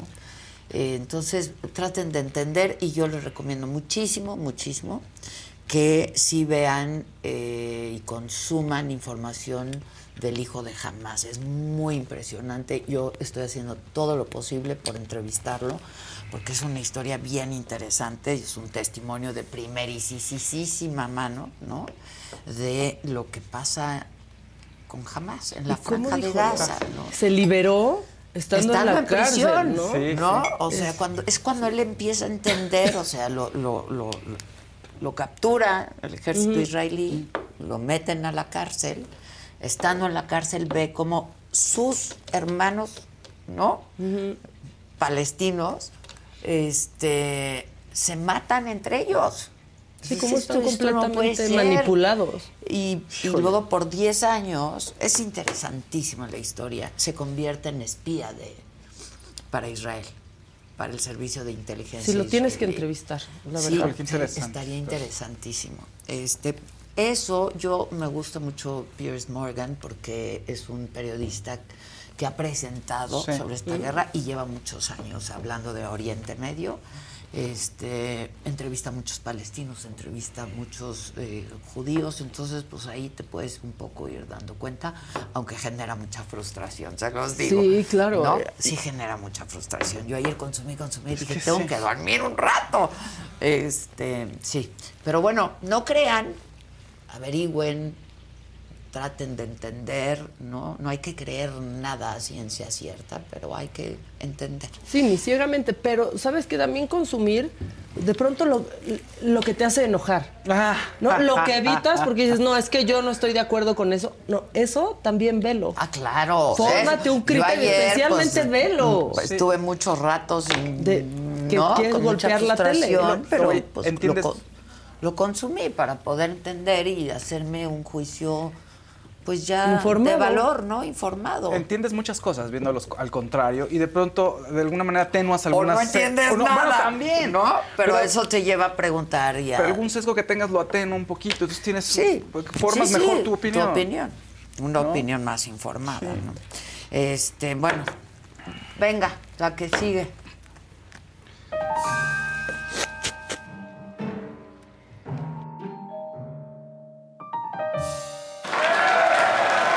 Ay, no, miren, o sea, también cuando un tema los haga enojar, consúmanlo, vean todas las aristas, eso me pasa con Jaime Maussan. Ayer en el Congreso. Ay, no, ya la segunda audiencia pública, que es un chiste, es un chasco. No, ahora no llevaron figuritas robadas del Perú. Ahora llevaron a Claudio Yarto. O sea, ¿Por? de caló, ponte Atento. ponte, ponte atento. Eso hicieron. Terremotos, infecciones sexuales, esa es la respuesta que estamos obteniendo del planeta que el humano está perdiendo. Las condiciones día a día empeorando. Yo sigo rapeando, diciéndoles cuándo. Debemos cuidar el piso que estamos pisando. Nos estamos alentando. Que ustedes no, como si él piensan fuera un alien. O sea, no, como de aquí les traigo ¿Qué como tal? si hay vida en otro planeta. Qué rara. Y entonces Claudio Yarto dijo, me voy a poner lentes como de alienígena y ya con eso. Fue a rapear, fue pura payasada. Una diputada se enojó con este, pues por este showcito. Y la neta, tiene razón. Tenemos a Jaime Maussan aquí en la Cámara de Diputados, señor. Estamos discutiendo el presupuesto. No es para que usted venga a hacer sus mentiras y sus cosas. Esta es la Casa del Pueblo, estamos discutiendo el presupuesto. No le han dado peso a Acapulco y usted aquí de visita. No queremos a Jaime Maussan en la Cámara de Diputados, aunque su equipo me esté aquí poniendo la mano. Fuera Jaime Maussan y sus mentiras. hay prioridades, hay prioridades en Cámara de Diputados, que es el presupuesto ¿Qué para tal dice? No lo quiere usted. No, no lo queremos nadie ahí Pues no. ahorita. La verdad, están discutiendo el presupuesto, es un asunto serio. Le están está no dando dinero a Acapulco, están discutiendo el presupuesto. No le han movido una coma, ¿eh? Y queremos ver a Claudio Yarto. sin moverle una coma. A- Vamos al 90s Pop Tour si queremos ver a Claudio Yarto. Bueno, vamos con más cosas porque durante la discusión la diputada María del Rosario Merlín García de Guerrero pues pidió que destinen eh, pues recursos para Acapulco. Ella es de Morena. ¿Y qué pasó que Morena le dijo que no? Échale. Concluye, diputada. Necesita de todos nosotros, necesita de todos los diputados. Creen, soy acapulqueña, nací allá y creen, creen que yo puedo hacerlo todos los acapulqueños. Concluya, diputada. Necesitamos de todos unidos. Necesitamos de gente pensante, pero pensante con el corazón y con la misericordia para poder ir a... La propuesta de la diputada de Morena fue rechazada por los diputados de Morena. Pues sí. ¿no? Este, ¿por qué están haciendo eso? No han leído, porque aparte ahora ya no va a seguir la discusión el día el día de hoy. ¿Será que solo quieren hacer su show y al final sí lo van a hacer? Pues. ¿Será que para qué leen si de todos modos tienen que pasarlo así, como sea y como venga? Bueno, eso va a suceder hoy todavía en la Cámara de Diputados. Y ya fue el presidente Acapulco. Ya fue el presidente a Ya Acapulco. van cuatro Sí, veces ya que va. cuatro Ya lo veces. repitió hasta el cansancio, que ¿Qué van más quiere? cuatro veces. Pero- Una se quedó atascada. Nos dijo algo, algo, pues nos confesó algo antes de irse. Tuvo un problema con los huevos. En serio. Queremos que se empaquen y se puedan entregar este envueltos, pues todos. Ayer resolvimos lo de por ejemplo, la entrega de huevos, que es muy complicado, que este, eh, en la bolsa meter los huevos este, correspondientes para cada despensa eh, significa pues mucho riesgo. Did you hear that? That's what an estimated 500 horsepower sounds like. give it to you. How about that? That's a premium Bang & Olufsen sound system with 18 speakers and a Biosonic sound experience. And that, that's our legacy. You ready to be a part of it? Give it to you. Unlock the energy of the all-electric ZDX Type S. Order now at Acura.com. Algunos les gusta hacer limpieza profunda cada sábado por la mañana. Yo prefiero hacer un poquito cada día y mantener las cosas frescas con Lysol.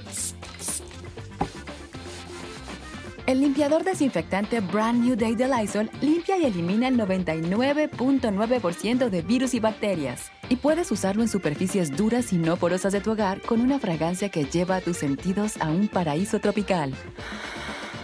No solo limpies, limpia con Lysol. Y si se nota que no va al súper, que necesitan que vayan los huevos en caja. ¿Cómo van los No, huevos? no, no, Por pues- favor, ¿cómo, cómo van los huevos? En caja, ni modo O sea, que cuidado con los huevos, cuidado con los. ¿Te acuerdan de ese O chiste? sea, Sí, sí, la bolsita. sí, sí. Cuidado con ya los no van huevos. así. No, pues no. O sea, ahora sí que los huevos en cajas van, presidente. Ya en serio.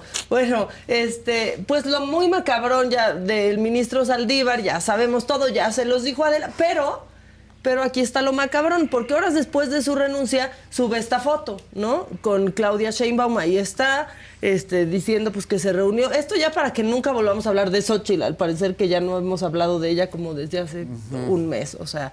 Pero, ¿qué dicen ustedes? Pues ya, sí, todo eso es macabrón, pero ¿qué hay más macabrón? Bueno, hay otra cosa macabrona. Si vieron ahí la fecha, pongan la foto que subió a Twitter la, la ex jefa de gobierno un día antes y o aplicó el este saquito todavía aguanta una apuesta más o se vieron un día antes, porque ahí es el 6 de noviembre. Claro que se vieron un ¿No? día O, antes. que, o le olió la bisagra No. al saco. Dijo, no, este todavía aguanta. Todavía aguanta. Otra aguanta otra otra. Aguanta otra tintorería. Otra apuesta. Pues obviamente la gente, este, pues ahí los cachó en eso. Pues sí. eh, Ya pura simulación, pura jalada. Y bueno, este, este miércoles, como les decía, va a seguir eh, la discusión del presupuesto. Se espera que Morena, pues, eh, hagan movimientos para dar recursos a Morena. Eso es lo que se está, digo, para, para Guerrero, perdón. Es lo que se espera. Este, y la oposición, mientras tanto, pues así. eh, Es que ya en serio. Ya. Pues es que ponchando globitos por.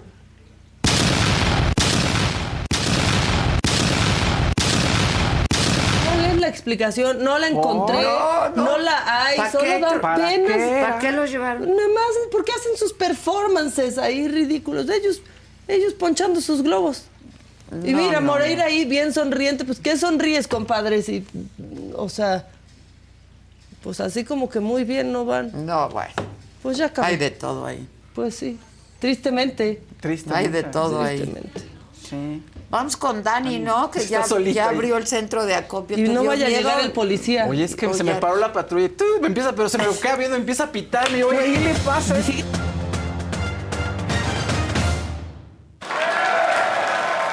Miren, tuvo que venir Jonah, desde ayer lo dejó aquí encerrado eh, el propio Faust para que no tuviera miedo. Dijo, Dani, ¿tú te preocupas? Yo no me preocupo, yo estoy bien, pero lo dejó aquí. Se me hace que Jonathan ya está Ya viviendo está ahí. viviendo en sabemos. O sea, ni siquiera te aceptó el abrazo. No, le aceptaste el abrazo. Dijimos, hacemos el live. Es que no quería hacer el live. Le digo, vamos a hacer el live y luego damos el abrazo. Entonces, pues lo tuve que co- coaccionar y después se me Ah. olvidó. Ay, qué complicado soy. güey. Ya se hubieran dado el abrazo y ya. Oigan, no les hemos mostrado, pero miren, para que vean que todo está perfectamente fiscalizado, aquí tenemos las hojitas de la saga, cómo llegaron, qué Pues fue que lo se que llenen donaron. más, ¿no?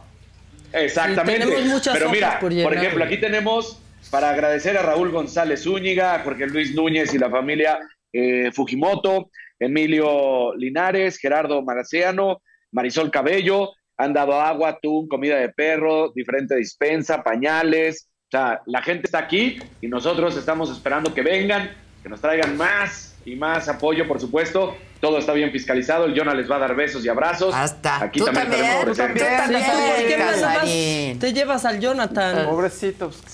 Los dos den besos y abrazos. Y ustedes también. No, los dos damos besos y abrazos, por supuesto. Bueno, yo nada más les digo que ahí va a estar el casarín, ¿eh? Por si, por si quieren ir a darle besos y abrazos. beso y abrazo. Y no trae pantalón. Anda en boxers, exacto, anda en boxers. Oye, ¿y qué? Ahora sí, no es, no es martes de mentadas, pero ¿qué tal la Guevara? No tiene madre, pero, pero no tiene madre. Ya se va la sección Eh, a de ver, las huerfanitas. Sí, ya.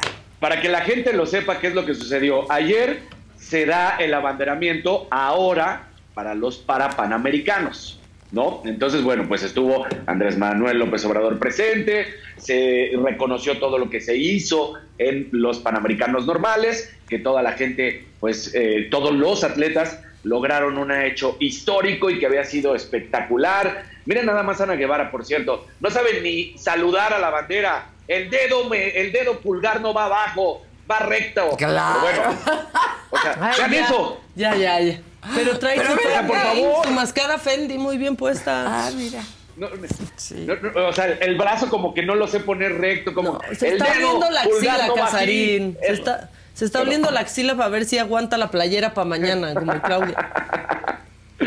Pero bueno, entonces hasta ahí va todo bien, ¿no? Maravilloso esta cuestión. Y de repente es tiempo de Ana Guevara. Cuando toma el micrófono Ana Guevara, se congratula, dice que fue gracias a ella, que todo ha sido maravilloso y todavía tiene la desfachatez, este, el cinismo, la muy poca madre de decir, sí era poco el presupuesto, era insuficiente, pero eso recalca el agradecimiento al presidente porque con muy poco se puede hacer mucho. La cantidad no define el resultado. Háganme favor de estas declaraciones de Ana Guevara. Bueno, era un poco obvio que eso iba a Sí, ser, ¿no? Claro. Treparse en los triunfos de las atletas. Y pintarlo como un gran ahorro. Ándale, además. Ahora ya va, no se necesita. ¿Para qué más dinero? No, ya ve, mira Ah, cómo perfecto, que pasen. Está llegando gente a donar, está llegando gente a donar. Bien, Casarín, beso. pa- Y acá ya, ya se espantó, viste, mira. Voy, voy a voltear tantito la, la cámara, ahí se ve Y Jonah a recibiendo hacer la pastas de patrulla. dientes. Bien. A- Eso. Eso, bravo. Eso. Vamos, este, Bravo. vente para acá si quieres, a ver. Pásale, pásale, pásale. Preséntate, Casarín. ¿Cómo estás? Diles quién eres. Bien, también, muchas Daniel gracias. López Casarín, servidor y amigo. En vivo. ¿Cómo te llamas? Hola. ¿Cómo estás? No se oye, No, no, no, no, no escuchamos. No, pues no te escuchamos ni a ti, Casarín. el Bluetooth. Ya se le fue. No, ya, oigan.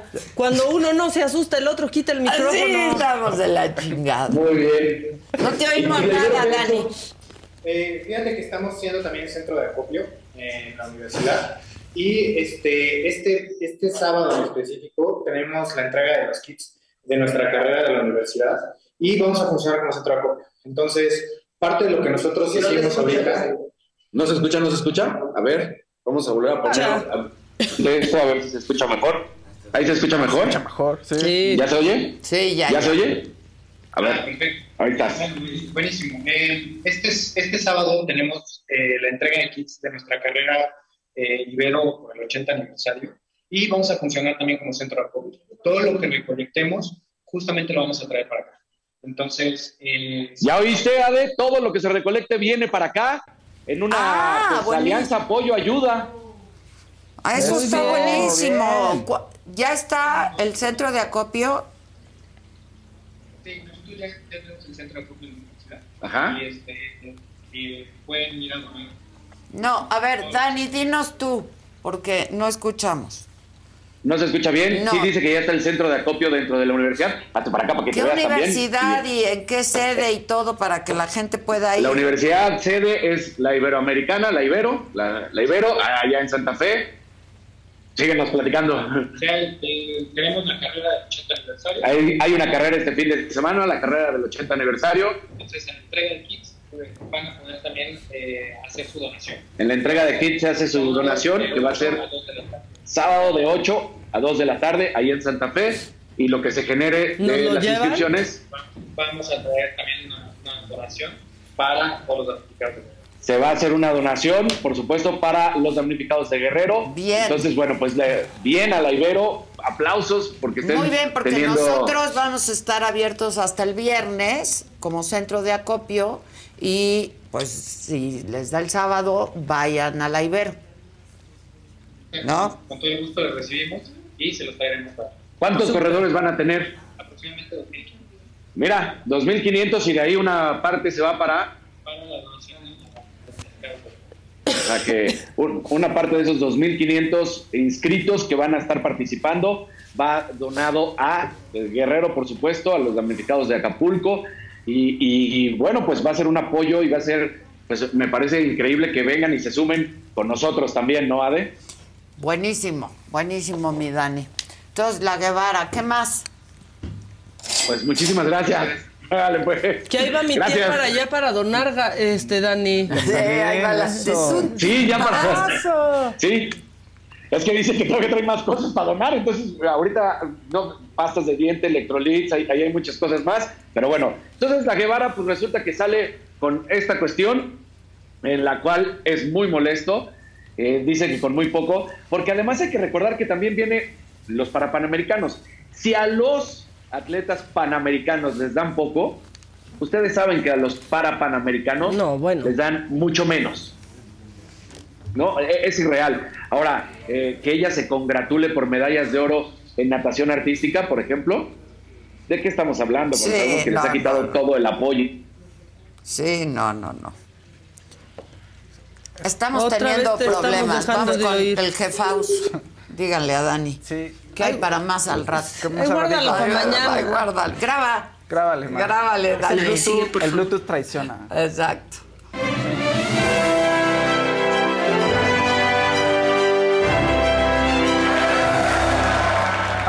Like, compartan y rápido porque tenemos mu- mucha cosa. Y tenemos colorcito también. Pongan muchos más colores, por favor. Va muy bien. Están siendo muy generosos aquí y se los agradecemos muchísimo.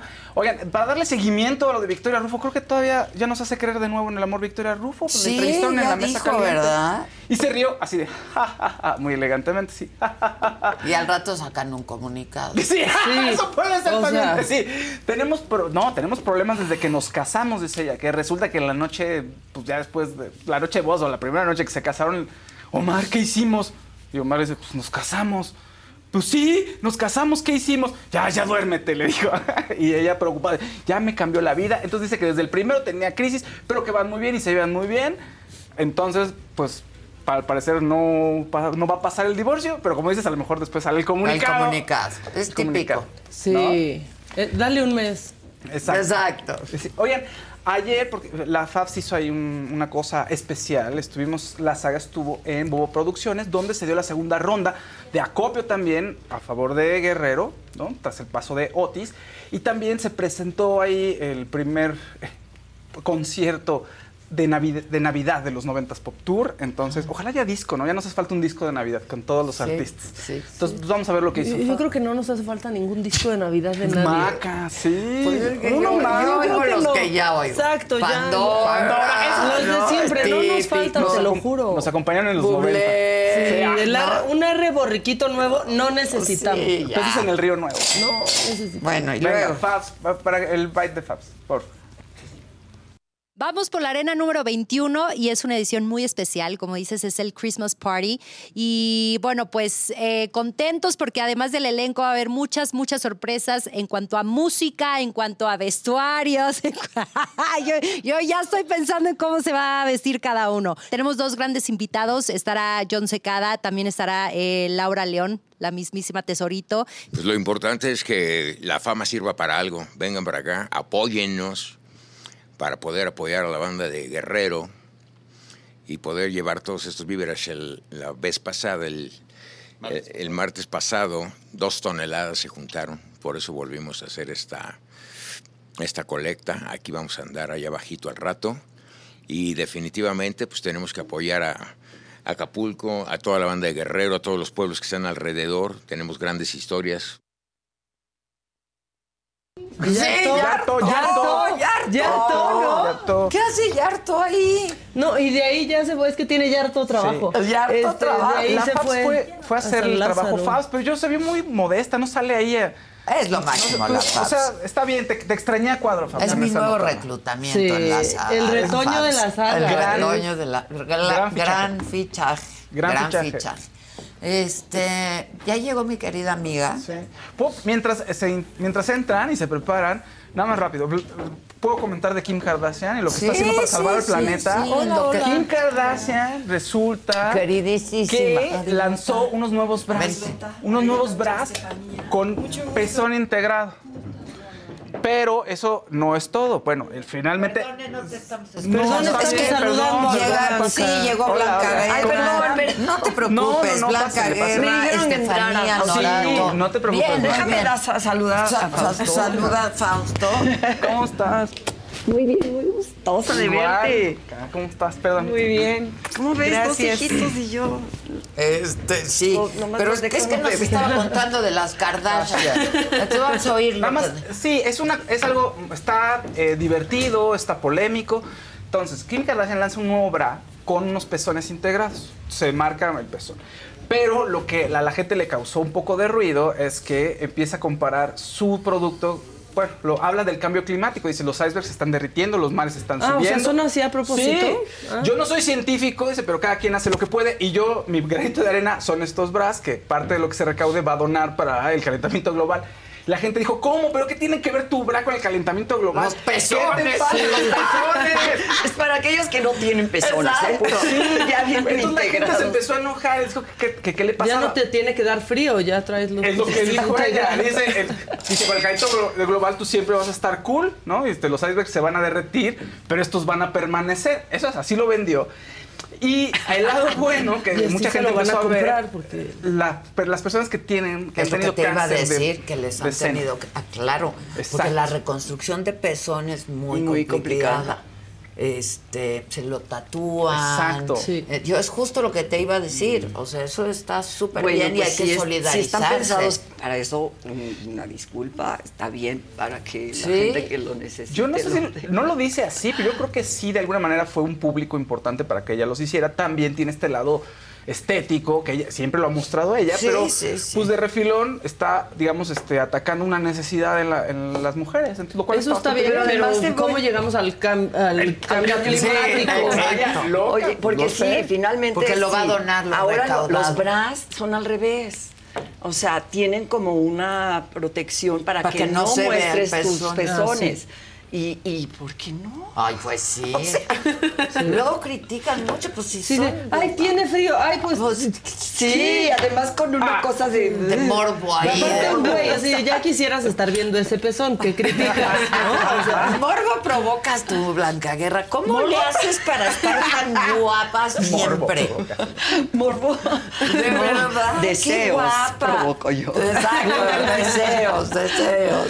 Oye, no, pues este, gracias Adela, pero pues lo mismo para usted. No, no, no. Estamos porque somos felices, porque estamos haciendo lo que nos gusta, porque Sí. porque luchamos por lo que queremos, porque no nos dejamos, porque en fin, Por todas por esas muchas de cosas, estas cosas, sí. porque nos tienen bien, ¿no? También. Sí, cómo nos no. tienen bien y nos tenemos Nos bien. tenemos bien, sobre todo. sobre ¿no? todo, Sobre todo. Oye, Entonces, este, pues sí, yo encantada de estar aquí en la, en el, en este mundo, ¿no? En lo que me rodea a mí. A veces lo que me rodea no es tan agradable. no te gusta tanto. Es pero- doloroso a veces, pero también nos ofrece la oportunidad de hacer algo por eso, Sin duda. por un cambio. No hay que ¿no? Sí, ahora estático. estoy más feliz porque estoy haciendo más allá de los Exacto. hombres. Hombres, es la Con. Estefanía. Con Estefanía Norato, que es la, la- la protagonista. A ver, obra. cuéntenos, cuéntenos. Bueno, tú empieza, Estefanía, porque ella es parte, somos parte del elenco estable de la. Compañía Ajá. Nacional. Yo, este es mi primer proyecto con la Compañía Nacional de Ah, Teatro, como elenco estable en la calidad de mérito.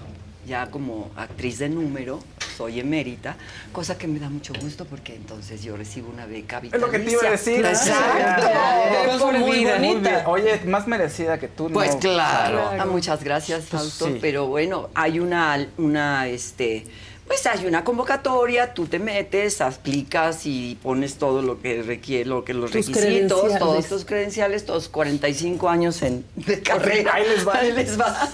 Y este, y ella, Estefanía, es es decir, somos los dos extremos. A ver. Yo de los viejitos y ella de los jóvenes, porque ella es la Pues sí, generación mira, más joven. Exacto. Estamos. Pero qué Pero bonito está bien, pero está bien porque convivimos a todo dar. intergeneracional. Claro. Y nos nutrimos. Y Nos aprendemos retroalimentamos. muchísimo. Sí. Sí, Aprendemos. muchísimo. No, qué placer estar con Blanca Guerra en escena, Ay, aprender de ella. Le dije que si no, Sí. no venía. Si no. Sí, es que tenía que hablar bien de ella. Exacto. Pero sí se ve sincero. Síguelo diciendo, sigue, sigue, sigue, sigue. ¿no? Sí, dale. Sí, y pues esta obra también es un goce porque es parte de un programa que tiene la Compañía Nacional que eh, se llama A la Luz con otro programa de la UNAM que se llama Vindictas y entonces rescatan textos de dramaturgas mujeres que Claro. habían sido olvidadas por la historia. Del Eh, una siglo de ellas y, del- y- y principios del 20. Exacto. Ah. Una de ellas es María Luisa Ocampo, que tiene un texto poderosísimo que es Más allá de Muy los hombres, bello, que había sido olvidada y que Tiene más obras, eh, sí, porque sí fue bastante prolífica, ¿no? Para su época Sí, en cuanto era al conocida, muy teatro. conocida. O sea, no quedó borrada de- del todo, ¿no? Bueno, yo sí la había Bueno, escuchado. eh, hay un chico en la compañía que se encarga de búsqueda de dramaturgia. Entonces, eh, en este proyecto de, como dice Estefanía, de in- in- vindi- Vindictas a la luz, es ese, entre la UNAM y la compañía, el rescate de esos textos de, tan- de tiempo atrás, de mujeres. Y es guerrerense, además ella era guerrerense. Ella es guerrerense. Si nosotros vamos a hacer unas funciones en favor de, de- de los, de los este, paisanos de María Luisa. Ocampo. Claro, claro, con la UNAM. Estamos en el Juan Ruiz de Alarcón, en el Centro Cultural de la UNAM. Entonces, entre ellos Qué hicieron bonito. esa Teatro, alianza. teatro, sí, del que nos gusta. Esa es una, esa es una de Es las cosas por las que acepté el proyecto también, Ah, porque claro. desde 1980 no están ustedes para saberlo, pero sí o sí para contarlo. Entonces, yo, y la última cosa que hice en, Re- en- en el Juan Ruiz fue Rey Lear. De- en- y además habiendo inaugurado ya con otro Shakespeare, El sueño de una noche de verano, El Sor Juana. Ah. Entonces, en 1980 fue el Rey Lear. Yo no había pisado el escenario del Juan Ruiz desde entonces. Desde ahí. Desde entonces. fue su regreso al teatro. Fue mi regreso al Juan Ruiz, así lo besaba verdaderamente. Wow, son porque es un muchos teatrazo. años, Blanca. Muchos años. Muchos. Como espectadora, siempre. Sí, claro, por pero supuesto. no al escenario. Pero no pisar al escenario. Wow. Y ahora con dos personajes, la madre de esta familia de la que trata la obra y además atinadamente por parte de la directora está la voz de la escritora. Ah. Entonces, este, estoy como María Luisa Ocampo durante toda la función Ah. viendo cómo se desarrolla mi obra Ah, qué y cómo de pronto hago tachones y cómo de pronto me enmiendo yo sola la plana. Está increíble eso. Y es muy bonita la obra, ¿verdad? Cuéntale. Sí, cuéntanos. Pues trata de una familia en un entorno rural eh, y llega mi personaje que se llama Antonia a esta familia, es la única que es eh, lejana de ellos y empieza a tener una relación un poco platónica con el hijo, eh, El menor, el menor pintor. Raúl. Ah. Y después eh, el hijo mayor regresa de la revolución. Y resulta que hay ahí todo un entramado entre ellos Ah. y tiene que confrontar su pasado y habla de las víctimas, de los caídos, de todos los daños colaterales que deja la revolución y Es que ahora el las guerras. es la revolución. Claro. Claro. Entonces te llena de reflexiones porque es muy vigente. Un siglo y no hemos aprendido nada. No, nada, nada. Estamos peor, yendo contra inocentes, yendo contra civiles, yendo contra con un am- armamento sofisticadísimo, ¿no? Actualmente están cuatro países en, en guerra. No puede ser. Sí, no, es brutal. No puede ser. Es brutal. Entonces, eso, eso es un, una- un hallazgo. María Luisa Campo, pues te das cuenta que es una mujer muy valiente. Para decir cosas que nadie se atrevía a decir. Sobre todo, ella esa escribe en época. 1928. 28. Sí, y se siente, o sea, tan actual, eh, sobre todo los la perspectiva femenina de la guerra. O sea, Además. cómo, cómo las mujeres atravesamos la guerra como víctimas a veces, como Pues daños como, colaterales. como Adelita, pero al servicio de los hombres. De los hombres, Sí, claro. sí, sí, sí. Con su postura a favor de lo que, por lo que luchaban y demás, pero Adelitas. sí, a las sí. tortillas, a la comida. Sí, con una función muy específica. Muy específica de las mujeres. Sí. Claro. En esas épocas, en una moral decimonónica, además, Sí, en donde las. Pues ahí síguele con lo de las víctimas, porque. Sí, pues es, es un poco también enfrentar el pasado y creo que dignificarlo desde esa perspectiva de mujer, ¿no? Porque eh, por mucho tiempo, y- e incluso ahora, revictimizamos mucho. Y la mirada de María Luisa es tan atinada y tan aguda que pone a la mujer eh, en un lugar que no es el de revictimizarse, sino en el de enfrentar su pasado. Entonces creo que eso es muy valioso y creo que es muy actual para la narrativa feminista y me parece sorprendente que ella estuviera tan avanzada para pensar Sí, eso en pues es que- 1928. No, pues es que no, no te daban espacio, supongo, ¿no? O sea, se te haría raro que a lo largo de cientos de años ninguna mujer haya levantado la mano y, dijera, oigan, ¿qué onda aquí? Pero pues las callaban, no había el espacio Pues para que hablaran. todavía, Bueno, ella, ¿no? ella- Raúl. ella es una, Sí, pionera en el actual. feminismo. Feminismo, Sí, claro. que, en más, luchó por el voto de la mujer, por el sufragio efectivo en el 53, porque ella nace en 1899, hay una de fecha, es una versión, y otra mil, mil, eh, 907. Ya, sí. unos años. Entonces, este, escribe esto muy joven. En, además, en un lugar en donde venía muy eh, el reacomodo de los gobern de, de quienes iban a gobernar este país. Claro. Y lo que querían era maquillar la revolución, ¿no? O sea, Claro. la pulcritud, la, la, la. Y no, ella denuncia los abusos en la revolución. Pues que tenía como, si tú tenías hijas en ese momento, tenías que, llegaba el revolucionario, se llegaba el ejército, los tenías, las tenías que encerrar en el sótano. Sí. Porque quién sabe qué podrían hacer. Sí. Que ahora sucede nada más que con el crimen organizado. Claro. Claro. Porque, viste, las por noches, la- lo de este. La Noche de Fuego. Noche de Fuego. Ah, claro. Es una película donde justamente también denuncia todo eso. Las mujeres en la montaña de, Ujú. qué sé yo. Sí, en la sierra. En la sierra, sí. este, Ahí, eh, pues es una sociedad que. Un, po- un poblado de pocos habitantes, mayoritariamente mujeres, porque los hombres se, Se van, van. mojados, y entonces son presas del crimen organizado.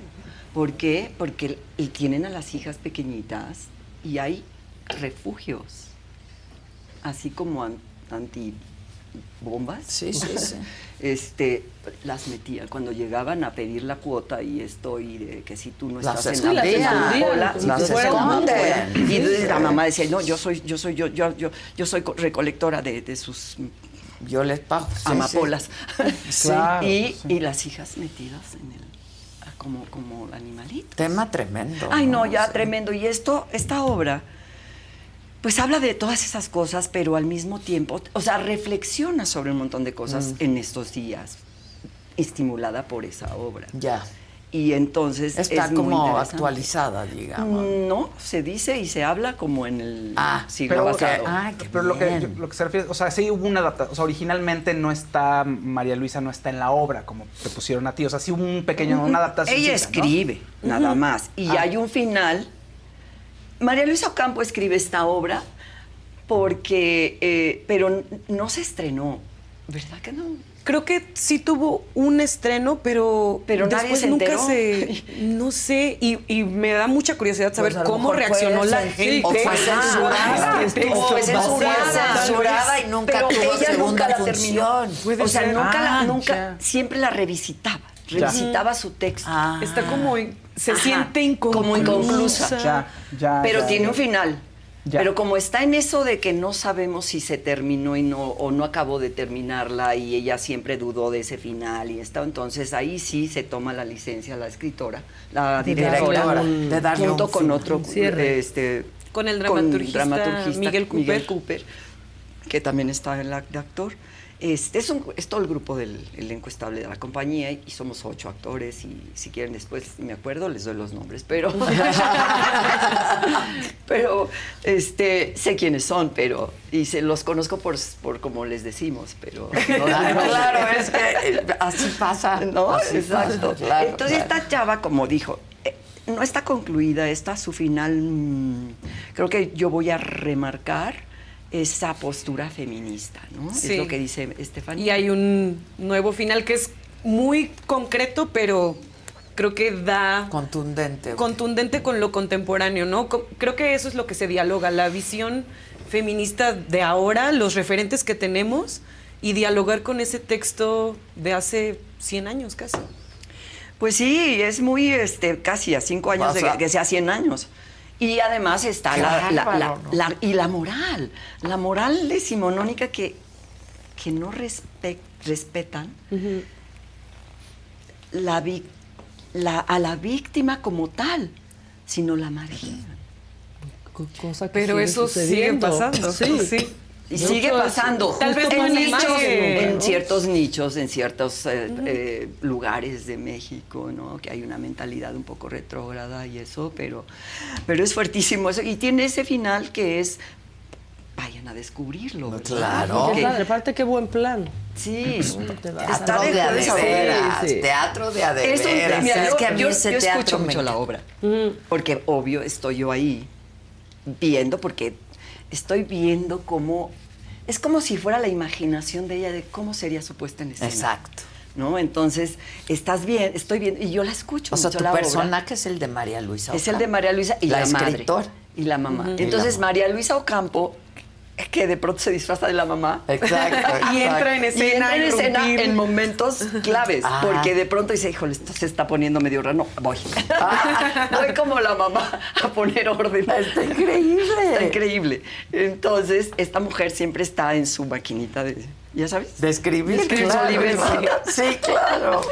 Y está ahí viendo y todo. Y cada que las- yo todos los de jueves a domingo la escucho. O sea, revisito. Como María Luisa Sí, recitaba su texto. Literalmente. Yo revisito la obra y me encanta, porque además era poeta también. Era una intelectual de la época ella. En Ruiz Cortines, viste que, oye, en la época de Ruiz Cortines, él era buen presidente, Ruiz Cortines. Fue uno de los pocos buenos presidentes Que hemos tenido. que hemos tenido. Y vamos a la baja. Y no pinta para mejor. tendremos- No pinta para Y es mejor. que yo iba a Esperamos que y sí, hay esperanza todavía, esperamos que sí, hombre. Pero bueno, el asunto es que ese señor armó un grupo de intelectuales entre los cuales estaba, Estaba ella. Y era escritora, dramaturga, eh, poeta, novelista, de todo escribió. Hizo todo el sistema de bibliotecas en la Ciudad de Exacto. México. Ah. Sí, ella fue. Las que, la que Qué popularizó, la que po- popularizó, ¿no? Popularizó. Popularizó. Mm, Digamos que las, las, hizo las- popular el- las, las lecturas, las bibliotecas en jardines, en, Ah, en ya, lugares, ya, ya, ya. eh, o sea, Las abrió Las- lo hizo popular pues, espacios. para los niños en escuelas chiquitos, los desde las escuelas Claro. basi- de la educación Ay, básica. O sea, es una mujer interesantísima. Vengan a ver lo que escribió. No, pero sí vamos a ir. ¿Están de jueves a domingo? Sí, este jueves no tenemos función. No. Solo No hay. estamos de viernes a domingo, pero el resto sí y estamos hasta el 3 de diciembre. Ah, sí, Ah, córrale bien. porque, porque Ah, es teatro- excepcional que no esté en jueves esta Sí, semana. solo es Pero todos los jueves está. Jueves viernes a las 8, sábado a las 7 y domingo a las 6, ¿no? En el. Juan Ruiz de Alarcón, en el Centro Cultural Universitario. Que está enfrentito de la sala Nezahualcóyotl, ahí Sí. en el centro En el centro. es padrísimo, padrísimo el padrísimo. plan, aparte. Sí, porque puedes comer ahí. Sí, te En la cafetería. Es más, Sí. les doy el programa. A las 12 A del día, concierto en la, en la Nezahualcóyotl. Terminan a las 2 y cuarto, 2 y media. Comer aquí es un restaurancito muy mono que está ahí, que es el azul, el, Azul y es el oro. azul y oro. Ajá. O abajo en la, en la, en la planta baja del Está la cafetería en el del de- museo, del ¿no? museo del Ajá. Sí. Está el Ah, se van al restaurancito. MUAC a Se pasear van un a, mo- a ver algo en el MUAC. Y ahí, después de comer, se pasean en el MUAC para hacer la digestión. Pasean por el, par- por el lugar porque es muy bonito. Fíjate, se, se inauguró en 76 o algo así. Ay. Y resulta que, que no, se ha integrado de tal manera que parece hecho antier. No. Sí. Pues entonces Es un está espacio buenazo Y luego a las seis, ¿no? y a Sí. las seis se meten al teatro. Está buenazo Y si el quieres plan. desde más temprano, pues andas en bici. Ah, también. Ah, también. O en patineta. En pues, patineta, ¿no? patín. O sea, es que es un espacio bien padre. Hay que ir. Que se tiene Sí, que aprovechar sí, hay más. que ir. Pero Hay además ir. a ver y consumir buen teatro. Sí, está pa- Y además, mira, estás o no de acuerdo, Fausto. Sí. México ofrece una cantidad, una oferta enorme culturalmente hablando, no obstante. ¿eh? No obstante, ahí Sí. seguimos. Sí, claro. Van presidentes, van, Claro. pasan presidentes, Apoyan más, pasan apoyan gobiernos, menos, pasan allá. sí. Pero nosotros, nuestra Por pasión amor al por lo arte, que ¿eh? hacemos, Es por no amor se al acaba. arte. Al contrario, cuando nos maltratan, más se Sí, fortalece. Sí, sigue. La, la calidad de teatro aquí es Como las enorme. atletas. Ándale. Y los acabamos de hacer todo por atletas, ¿viste cuántas presumiendo a Ana Guevara cuando na- na- no los han apoyado. Sí, no. ¿Qué presumen ellos? Su logro, ¿no? No, pero uno aquí está luchando todos los Pero días. siempre, Sí, no importa. Que no hay pres- estamos. Eh, no importa, con tres pesos. Did you hear that? That's what an estimated 500 horsepower sounds like. Exco, give it to you. How about that? That's a premium Bang & Olufsen sound system with 18 speakers and a Biosonic sound experience. And that, that's our legacy. You ready to be a part of it? Exco, give it to you. Unlock the energy of the all-electric ZDX Type S. Order now at Acura.com. Algunos les gusta hacer limpieza profunda cada sábado por la mañana. Yo prefiero hacer un poquito cada día y mantener las cosas frescas con Lysol. Las toallas desinfectantes Brand New Day de Lysol hacen súper conveniente limpiar superficies como controles remotos, tabletas, celulares y más, eliminando el 99.9% de virus y bacterias, con una fragancia que lleva tus sentidos a un paraíso tropical. No solo limpies, limpia con Lysol. Y son muy accesibles los boletos para ver a una Alguien aquí leyenda dijo y 30 Blanca pesos. Guerra. Ya, ya, Alguien sí. aquí dijo 30 pesos los boletos. Sí, los sí, jueves, los los jueves, jueves, los jueves, 30 los jueves. pesos. Y los viernes, Y los viernes, domingo. 150. Está igual. Perdónenme, no hay porque nada, van a ver amigo. otra obra por sea, 4 mil pesos pesos. y no es la- O lo no, mismo. o- o Es la Compañía. Nacional de Teatro. comérselo, ponérselo, pero Sí, vayan a ver que te llene, que te nutra el Claro, que te alma. nutra todo, el intelecto todo. también. Ay, no sé, pero yo amo el teatro y yo quiero que lo amen como yo. Yo también amo el teatro y hace mucho que no voy al teatro. ya me hiciste el plan. Sí, ya me está- hiciste está el bien plan. padre. Sí. Está hay muchas a mí los cosas que musicales hacer. no me encantan. Me, me gusta mucho el teatro. No, No, hombre, tú eres actriz, Adela, no te hagas. Sí, es súper Te actriz. vi en la- Sí, Sí, ella hizo en la prepa, me contó. Sí. Claro. Hizo el personaje que yo hacía en La Puerta Cerrada. Claro. Inés. Yo fui Inés, a mí actuar súper me encantaba. actuar, sí. Me encantaba. Sí, a mí también me gusta el texto, actores, vámonos. Sí. Bueno, hay una información. Invítenme un día a participar de algo. Sale, órale. ¿Sabes qué? María Luisa escribió una, una obra que se llama Tres Hermanas. Y ya había esa influencia chejoviana, yo creo, porque pues... Sí, ¿no? El título. La dramaturgia moderna pues es el Claro. principio del siglo XX, o sea, ya estaba instalada. Y esta... Tres, las tres hermanas, me tengo una curiosidad de ver qué escribió con eso de las tres hermanas en, en- en- con tropicalizada. Sí, sí, sí. ¿Dónde encuentran esos textos? En el Citru, tal vez. Sí, los encontraron en el CITRU, que es el Centro de Investigación de, teatro. Rodolfo Usigli, y ahí sacaron este texto y sí dijeron, oigan, ¿por qué no hemos montado nada de María Luisa Campo en Sí, años? descubriendo. décadas. Sí. Sí, Wow. sí. Oye, ahí les va esto. Yo hice, este, hace unos años, mm, 12 más o menos, hice Prendida de las Lámparas. Prendida de las Lámparas era una obra que Elena Bioshins escribió compuesta de los poemas y cartas a, a- a- a su, su marido, a, este Ricardo Guerra, Rosario Castellanos, con las cartas y la poesía de Rosario Castellanos hicieron, dramatizaron pues una obra. Y estábamos tres actrices, hacíamos ahí de Boeto, Marina Espintado y yo, hacíamos la obra. Hacía yo a Rosario Castellanos y otros personajes que rodeaban a Rosario, pero básicamente hacíamos las tres Rosario. Castellanos. Tiempo después, después hago a María Luisa Ocampo, que son dos pioneras del feminismo en México Wow. De murieron el mismo año, No. ¿En serio? en Eso no sabía. 1974.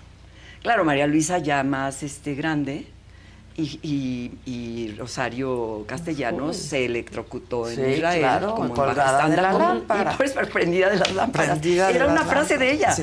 así cotidiana, que decía, no, este me dijo, no sé qué, me quedé prendida de las lámparas. Y así murió. y, así murió. y así murió, Imagínate. prendida de la lámpara. Prendida qué de la lámpara. Sí, como una premonición, Sí, algo sí, así. sí, ¿no? muy raro.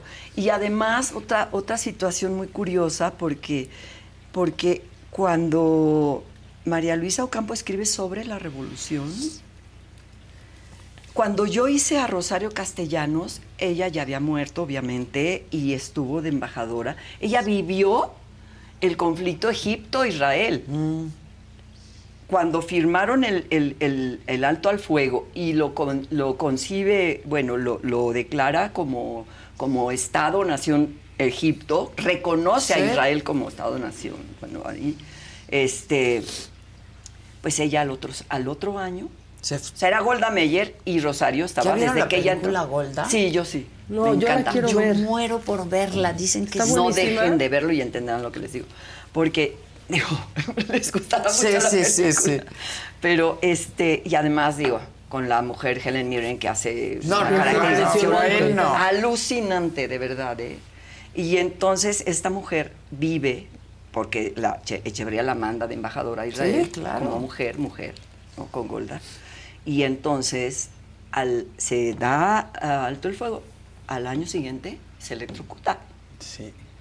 Ahora yo estoy haciendo a María Luisa Ocampo. ¿Y qué crees? ¿Qué? Hay un conflicto bélico. Sí, Muy qué tremendo. Claro. De eso Israel, estábamos claro. hablando hace rato. Palestina, ¿no?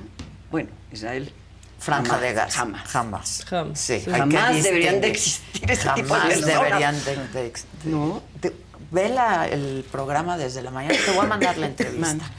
Eh, interesantísimo. Mándamelo, porque es sí un es- hombre que sabe muchísimo del conflicto ¿Quién? del Francisco Gil White. Sí. Te va a encantar. Este, Oye, que mándamelo, por favor. te sí, te lo voy a mandar. Si me mandan el link ya de la entrevista, si ya está No, es que es, un- es complejísimo. Es el muy asunto, complejo, pero- pero- pero el mundo, ¿qué le pasa? O sea, ¿qué pasa? O sea, tampoco podemos estar a, a favor de los radicales. De los terroristas, ¿no? Ni de acá ni de allá. Sí, No. es fuertísimo. Pero ahorita que estaban hablando de lo que las mujeres hacían en la guerra, en la revolución, vi un video, es que me he estado consumiendo mucha información de la guerra ahorita en Medio Oriente. Y este, y vi un video de las soldadas, soldados israelíes, ¿no? mujeres en tierra, en campo, ¿no? Muy impresionante. Digo, es que Israel es un país de avanzada, ¿no?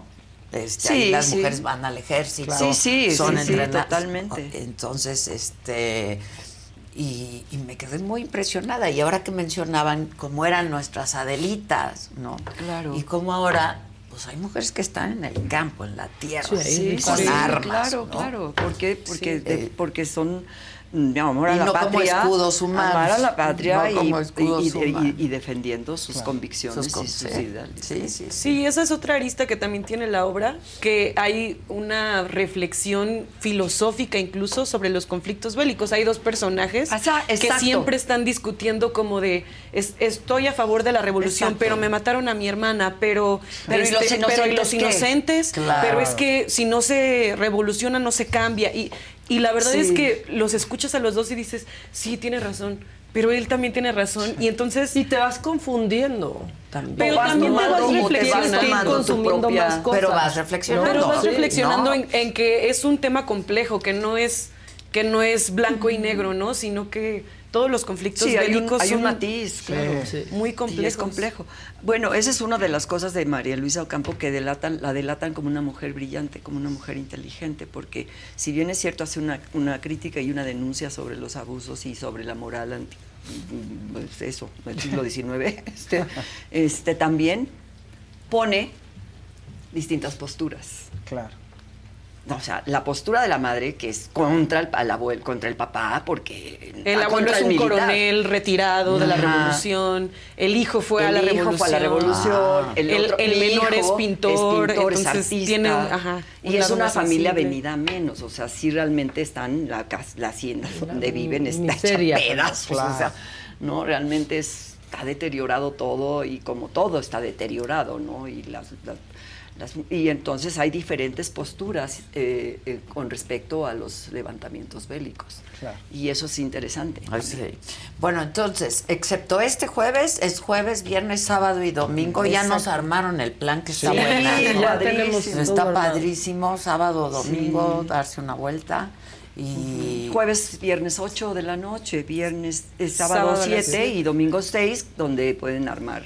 Hasta plan. el 3 de Ay, bueno, diciembre. está la filmoteca también. Se No, pueden también meter a. No, no, hay que una película. pasar el día, claro. Y cerrar Con broche de oro. broche de oro. Claro. Sí las vamos a ir a ver, nos Sí. vamos a ir a ver. Blanca, me da Sí. siempre un gusto enorme. Ay, a mí Estaba yo pensando Adela. que por qué no te invité a este programa que hicimos de la Quelarre. Hicimos una reunión de brujas. A las dos las debí de haber invitado. Claro, a las estado dos. bueno. Porque estuvimos varias mujeres ahí. Este estuvo Rosario Robles. No me digas. Estuvo Amalia García. No me digas. Estuvo Patricia Mercado, ¿no? Este, Ay, no, hombre, puras amigas, además. Entonces, y hablando, ¿no? De muchas de, cosas, pues, del de todo feminismo, Ay, de, no. hacer- de, Haz otra. de la izquierda, Aunque no sea Día de una Muertos. que la de- Sí. porque además sí. Sí. parecíamos brujas, la neta, la neta, ¿no? Ya no queremos una que- reunión ya no tenemos que disfrazarnos, Exacto. es, me dijeron el otro día, no te disfrazas, yo vivo disfrazada de bruja, ¿de qué me hablan? ¿De qué me hablan? Soy la bruja mayor. Y pusimos un caldero No, no, y no, qué padre. Y, y hay unas frases, pues, muy fuertes, ¿no? Sí. Muy tremendas. Dice Como Rosario para Robles. mantenerlas, ¿no? Sí, dijo Rosario Robles, me querían quemar en la hoguera, ¿no? Y venía. No, está muy interesante. Voy a hacer otro. Nosotros en- también hacemos un caldero en el- antes de cada función, ¿sí o no? Gracias, Una Hacemos un caldero, ¿no? Un una caldero. pócima para que se hagan las funciones. Voy a mandar el link de ese programa también, porque Porfa, te va a gustar. Sí, ahorita mándenme todos los links. Te quiero mucho, Yo te admiro también, más, me da un gusto Yo enorme. también, más allá de gracias. los hombres. Ya ves que siempre veo tus, felicito mucho. tus links y me, me encanta. Yo sé, y los comentas y por eso me gusta Sí, mandártelos. Estás de los acuerdo en muchos momentos. Sí. Y, y aunque bueno. no, pero nos Bueno, oímos pues, y nos córranle escuchamos. porque falta poco tiempo Más para la allá obra. Más allá de, los, los hombres. hombres. Vengan a viernes, descubrir por qué el título. Exacto. El, el final es potentísimo, se los advierto. Van a salir muy, este... Bueno, la gente se pone de pie, bravos, aplauden muchísimo porque les gusta mucho, porque Sí. visualmente es muy atractiva. Pues yo voy a ir a aplaudirles, eso haré. Hay poco tiempo, Hay ¿eh? poco Hay poco tiempo. tiempo. Sí, Aprovechen, ya, se ya, va, ya. Este, y les recuerdo que en Balsa 57 eh, armamos un centro de acopio y todo lo que ustedes vayan a dejar a Balsa 57, la saga lo vamos a duplicar y lo Sí. vamos a mandar de apoyo para Acapulco. Y si quieren ir a darle besos a quien está ahí. Al Dani. Ajá. al Dani. Pero mediante unas cuantas despensas. Exacto. Así gratis, Depende del tamaño de la no. despensa, No, el es más que se abalancen. Sí, no, no. Oye, Vayan ah, y dejen ah, no, su el chiquito, ay, me El. Jonathan, Jonathan, te el amo. Jonathan, reportero. sí, está increíble el Jonathan. Gran fichaje también, soy buena para fichar. Miren, nomás mi fichaje Hombre, es bueno. no, no, y para la otra sí. ficha también. Oigan, eso, este, Balsas 57. Ok.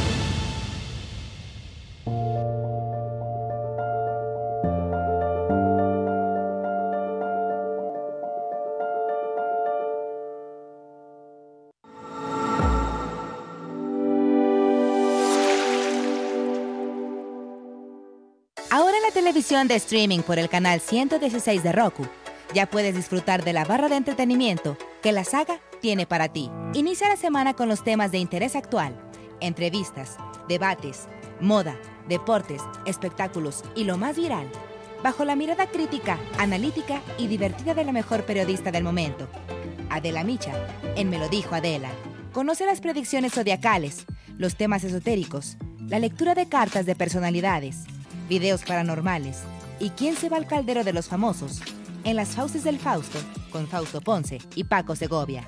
Diviértete con las entrevistas a personalidades del espectáculo y la política, exclusivas, musicales, anécdotas, risas y mucha diversión en Saga Live con Adela Micha.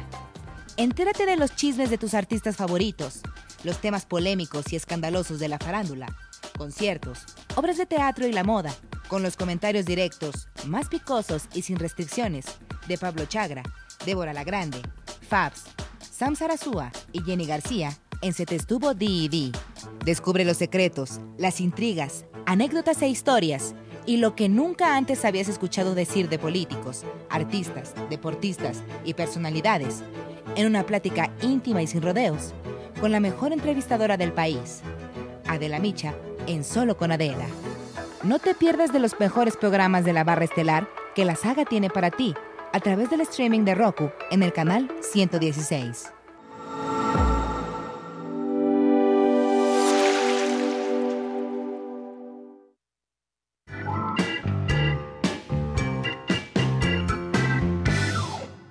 Ah, piel sana con Javi Derma. Te amamos, Javi. ¿Cómo te fue con tu centro de acopio? Súper bien, de hecho un éxito, lo cual queremos agradecer muchísimo porque se juntó prácticamente un camión completo. No tengo ahorita la cifra exacta de- del peso que logramos juntar, pero estamos muy agradecidos con toda la gente que nos apoyó. Y obviamente ahorita sumarnos a la saga para que esto también se siga creciendo y pues que no va a ser una una situación que se va a tardar mucho tiempo en equilibrar. Tengo eh, muchos amigos que tienen casas, restaurantes, Sí. negocios en Acapulco. Todos conocemos gente en Acapulco. Claro, y que están, sí, y parte de nuestro corazón está en Acapulco, Sin entonces obviamente duda. le deseamos una rápida recuperación y que todas estas personas, pues obvio, están preocupados también por todos sus empleados, por la gente que se quedó sin empleo y sin casa, que yo creo que es una situación pues realmente fuera de lo normal, porque cualquiera podrá tener por alguna temporada, pues que sales de tu casa a estudiar a otro lugar o que te quedas sin trabajo por ciertas situaciones, pero que te pase todo al mismo tiempo realmente es algo preocupante y qué bueno tener estas iniciativas como de la saga, del sumarse en uno más uno de toda la gente que está llevando Pues tú nos contagiaste acopio. y ojalá que nosotros contagiemos A a, otros. Claro, que y sigamos así, creciendo en esta cadena de, de beneficios, de amistad, de solidaridad, para que esta gente pronto se pueda recuperar.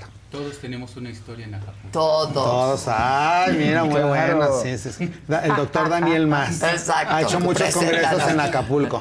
Y el día de hoy les quiero presentar a un invitadazo. Es el doctor Daniel Alcalá. Él es dermatólogo, dermatooncólogo y es eh, profesor de dermatología de uno de los centros dermatológicos más grandes del país. Ha entrenado a muchos residentes en dermatología. Para la gente que también me escribe mucho, es que ¿cómo se le hace para estudiar dermatología? Pues primero medicina general, después medicina interna y después en centros dermatológicos del país destinados por la Secretaría de Salud para que tengan el aval de la Secretaría de Salud y en mi caso de la UNAM de que tienes una residencia médica, pues eh, se tiene que hacer todo este proceso. Y Daniel es uno de los profesores del Centro Dermatológico Pascua, que es el centro más antiguo de dermatología del país, en donde tiene una gran historia. De hecho, Inició como leprosario cuando existía la lepra en México y ha ido pasando por todas las etapas de enfermedades venéreas, eh, después de todos los tipos de enfermedades de la piel, que la piel al ser el órgano más extenso del cuerpo también es uno de los que tiene mayor cantidad de enfermedades, más de 3.000 enfermedades registradas y en este tipo de centros acuden personas de todo el país para ser valoradas, diagnosticadas y tratadas. Entonces, pues se hacen una gran labor en este en este lugar dermatológico en donde se trata cualquier enfermedad de la piel. Y dentro de la actualización, pues obviamente la cosmética hace un- a- una parte importante de este entrenamiento de los residentes y el doctor aparte que se encarga de todo lo de cáncer de piel, también se encarga del mantenimiento de la piel sana, que como ya lo hemos hablado muchas veces, con el aumento promedio de edad, en el cual ahora a los 50 somos bebés porque es la mitad de nuestra vida. La neta, sí. Entonces a los 50 pues se tiene que mantener esa piel firme Y la piel a partir de los 20 años vamos dejando de producir el 1% de colágeno cada año. Entonces si queremos que este este colágeno se mantenga activo, en la actualidad existen bioestimuladores de colágeno, que son sustancias que la gente también nos pregunta, ¿cómo le hace fulanito sutanita para no verse hinchado, verse bien? ¿Cómo le hace Adela para verse espectacular? Voy con Javider. y le dices, hazte cargo. hazte cargo. Tú haz lo que quieras. Yo nomás le digo, hazme.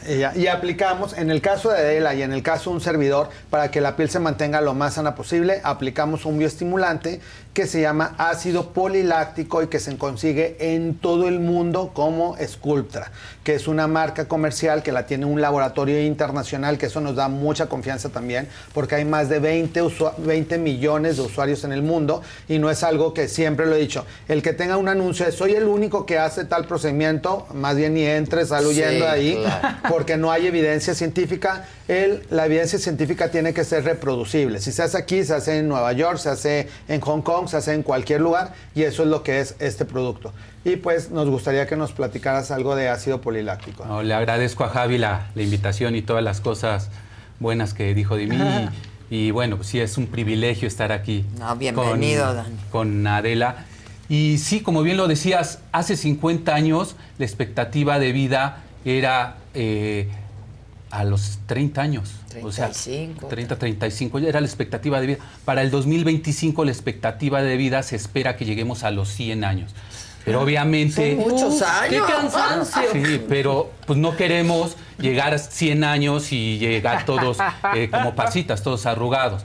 Entonces, sí debemos de, de cuidarnos la piel y para esto creo que existen tres este, eh, productos fundamentales que todos debemos eh, realizarnos en su, en su momento. A quienes no hay una edad, pero cua- cuando se necesiten, y Javier no me dejará mentir, que uno es la aplicación de, de toxina botulínica eh, para las líneas que se hacen por, por gesticular. Los segundos es eh, la reposición de- del tejido que vamos perdiendo y para eso son los fillers, lo que todo el mundo conocemos como rellenos, que es dependiendo de las áreas donde se va perdiendo el volumen, ya sea de la grasa, músculo, eh, que sobre todo es del tercio inferior para abajo de la cara, pues ese es el segundo. Pero lo que últimamente ha recobrado más importancia son los bioestimuladores, que es para la, eh, fortalecer la piel y que darle firmeza, que la piel se vea más sana, que se tense la piel para todas esas líneas finas o cuando se nos empieza ya a, a colgar la piel, como todos muchos pacientes dicen, ah, pues es que no me quiero ver como el perrito Drupi que antes Ese es salía el en la caricatura. mayor. Como Drupi. Drupi, entonces hay que poner un, un bioestimulador y el único bioestimulador realmente como tal es Sculptra, que la sustancia es ácido poliláctico y que este lo que hace en la piel es que induce una reacción inflamatoria y al inducir esa reacción inflamatoria en la piel eh, estimula a los fibroblastos, que los fibroblastos son unas células que tenemos que hace que, que produzcan colágeno. Entonces, Y que con la obviamente edad se van. el colágeno, como bien lo saben, pues se va perdiendo con, con la edad. Y bueno, pues lo que hacen es que de nuevo el escultor les haga un shot al, a estimular los fibroblastos para que produzcan nuevamente colágeno y la piel se vea de nuevo eh, más, más joven. De las dudas que tienen, es a partir de qué edad se recomienda aplicar y cómo se le hace el producto. Normalmente son 10 mililitros. Entonces también las dudas de las personas es, si te inyectas 10 mililitros, ¿cómo lo metaboliza el organismo para no quedar como globo? o sea, esa, esa agüita, ¿dónde se va? ¿Cómo, cómo se reacomoda? Eso creo que es algo muy importante. Se puede empezar a aplicar después de los 20 años, aunque la mayoría lo empieza a aplicar después de los 30, y se recomienda que apliques una ampolleta de eh, 10 mililitros por cada década de la vida. Entonces, Ay, si, a por eso es que hay que empezar. Entonces, si tengo 50 años, que es lo, lo que tengo, entonces hay que ya aplicar 50. 5 cinco, ¿A mí cuánto am- me a- pones? a- ampolletas. Un poquito más. Por cada década. Por cada década de la vida. Exacto. Aunque la verdad es que es tan buen medicamento que hay veces que poniendo menos vemos Agarra. los resultados. El único es que luego aquí, por ejemplo, los mexicanos, a los mexicanos nos gusta que el efecto se vea inmediato, que rápido, yo salga del consultorio y ya me vea bien. Aquí el Sculptra nos debemos esperar de dos a tres meses para empezar a ver resultados. Es que eso sí decepciona como paciente. No, a mí no claro. me O sea, decepciona, porque quiere salir y que una se note. aplicación. Ah, pues aquí Javi está haciendo Si lo que Una quieres es que aplicación. no se note. No, y los resultados Y son dure. supernaturales. Son supernaturales. eh, porque muchas de la- ahora en la actualidad también es algo que piden los pacientes, que no nada más se me quiten los- las arrugas, sino que además me vea natural, que me vea como yo mismo, Claro. como yo era. Que se vea la piel pero- hidratada, que claro. parezca que sí duerme bien uno. Sí, que así Que eh, después de 20 años se siga viendo igual. Yo ya igual. quiero 20. ponerme también. ¿No te has puesto? No, No, ¿eso ya, pero me ya vamos a empezar con Sculptra también. momento. Porque Sculptra tiene la ventaja de que te va reacomodando el tejido a como eras, que evita que se va cayendo, que se aplica prácticamente toda la economía facial. Entonces, desde las sienes para ir evitando que se caiga la ceja, para que se- no se caiga el pómulo y para que se mantenga la línea mandibular, pero sin dar volumen. Entonces, no es un marcaje mandibular como tal, sino que es un. te vas reacomodando la piel a como la tenías. Entonces, como se vio en la imagen, a pesar de que es una jeringa que se va inyectando una determinada cantidad de producto, esto viene siendo como un suero fisiológico que lo absorben las células, se metaboliza y no lo acumulas. Entonces, no te va dejando No, capas de tejido, que la gente le tiene miedo a la palabra relleno porque de repente pueden quedar pues ya como un poquito de formas o con demasiado pómulo que Claro. se ríen y que ya se ven como hámster. Con esto no va a pasar porque te reacomoda nada más la piel y el que es delgado sigue siendo delgado, el que es redondito sigue siendo redondito. Es tu misma cara nada más reacomodada, evitando que se caiga esta línea mandibular. Que bueno, ahí, Mira, mira. ahí Ahí vemos Ahí que, ahí vemos que sí se vea la, la rayita y que cuando hables y todo se sigan viendo los músculos cómo van y que es normal que tenga ciertas líneas de expresión porque tampoco puede ser un muñeco de cera, pero que sí esté la piel lo más sana posible y lo mejor para cada década de la vida. En el caso de Adela ya llevamos cerca de un año haciendo este tipo de tratamiento. Y la gente, por ejemplo, que es algo que, como lo decía Daniel, no se nota en el momento, pero cuando te dejan de ver dos, tres años y te vuelven a ver, Te ven igual. Sí. te ven igual. O te ven inclusive mejor, que dicen, ah, ahora sí estás durmiendo, aunque uno esté así súper cansado, que el ritmo de vida de Adela, que bueno, duerme poco, no come a sus horas. Sí. Este, entonces, obviamente, si le vamos ayudando con más factores, pues mejor va a responder el organismo también. Si tratamos de dormir bien, que está súper demostrado cómo las células se reponen en las horas del sueño, si comemos los alimentos que debemos de comer en lugar de pura comida chatarra, también nos va a ayudar a darles herramientas a que estas células se vayan reponiendo. Porque parte del concepto actual es una frase que se le llama senescencia celular y que este es un envejecimiento que tenemos desde que nacemos hasta la edad que llevamos y que ya puede ser con este tipo de sustancias reversible. Entonces, antes creíamos, ay, el envejecimiento es inevitable. Sí, efectivamente, el paso de los años es inevitable, pero el cómo envejezcamos sí es Eh, reversible. el Claro, cómo. es- Claro, es muy No. diferente llegar como si te hubiera pasado un tráiler encima a llegar abrochándote las agujetas, haciendo ejercicio, que tus rodillas No funcionen. truenen. Exacto, y El entonces, envejecimiento es una batalla que tenemos perdida, pero hay que defendernos con todo. Exacto. Todo. Entonces, eh, creo que Sculptra, eh, a diferencia de otros productos, hace que tu misma piel sea la que genere el colágeno, porque te metes otros productos y dice, ¿cuánto me va a durar, doctor? Pues a lo mejor un año. Pero esto hace que tu misma piel Claro. eh, lo esté produciendo, entonces te va a durar todavía mucho más tiempo con efectos mucho más eh, naturales. O sea, que no se ve, como dice Javier, no se ve eh, el volumen que, que se metió. Que eso da miedo, porque de pronto ves unas personas y parece que están reteniendo líquidos, que Sí. se hincharon con algo Es y que fue un mal tratamiento. Claro. cosas que quién sabe qué son. Ay, que eso también queríamos platicar con Daniel. ¿Cómo saber? Porque mucha gente me, me escribe también, ¿cómo saber que me van a poner un determinado producto? Entonces, yo lo he dicho muchas veces, vean las cajas, que les platiquen todo. Pero bueno, ¿tú qué recomendación le das a la gente que nos está viendo? ¿Cómo investigar? Soy nuevo en esto, apenas me voy a inyectar. ¿Cómo saber qué, qué me va a inyectar el doctor con el que voy a acudir? Digo, eso es algo básico, es obviamente checar y preguntar, porque muchas de las veces llegan los pacientes y, oye, ¿qué te aplicaron? No sé, doctor, el doctor vi nada más que sacó Sí. de una cajita. Siempre hay que preguntar qué me va a aplicar y enseñarles la caja de- del producto.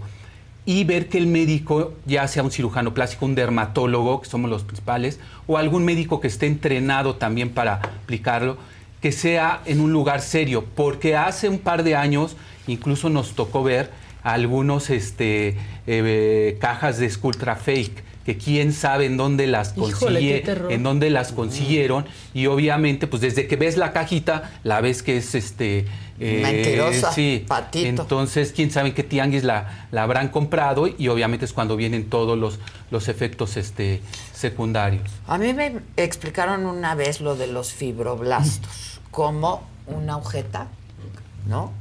Eh, y que tienen, ya ves que las agujetas tienen el plastiquito ese, que es En el la que, puntita. ajá, el que junta todos los fibroblastos. Entonces me dijeron, hazte cuenta que el plastiquito se cayó con el envejecimiento, ¿no? Y entonces quedan todos. Ah, se los- abre. Ajá, se abre. Si es así, Es como una malla. Con los fibroblastos están de esta manera. Con el paso del tiempo esto se va haciendo cada vez más, más este flojo, esa malla. Y además esa- esas uniones que dice se van perdiendo. Además que se van perdiendo también fibras. Entonces con lo que hace Sculptra, el ácido poliláctico es que genera todavía más fibras y hace que esa malla sea de nuevo más resistente para que esto obviamente recobre la tensión y que se levante de nuevo todo el tejido que por gravedad se nos va se nos va viniendo abajo. La gravedad siempre siempre No este, falla. no falla y lo decía Juan Gabriel, el tiempo es cruel y no perdona. Entonces, mm, este, se ríen todos. Pues Sí. sí es cruel y no perdona. Todos los tejidos de la piel, es que la piel está constituida por la piel, luego una grasita, luego el músculo, un tejido que va alrededor del hueso y el hueso.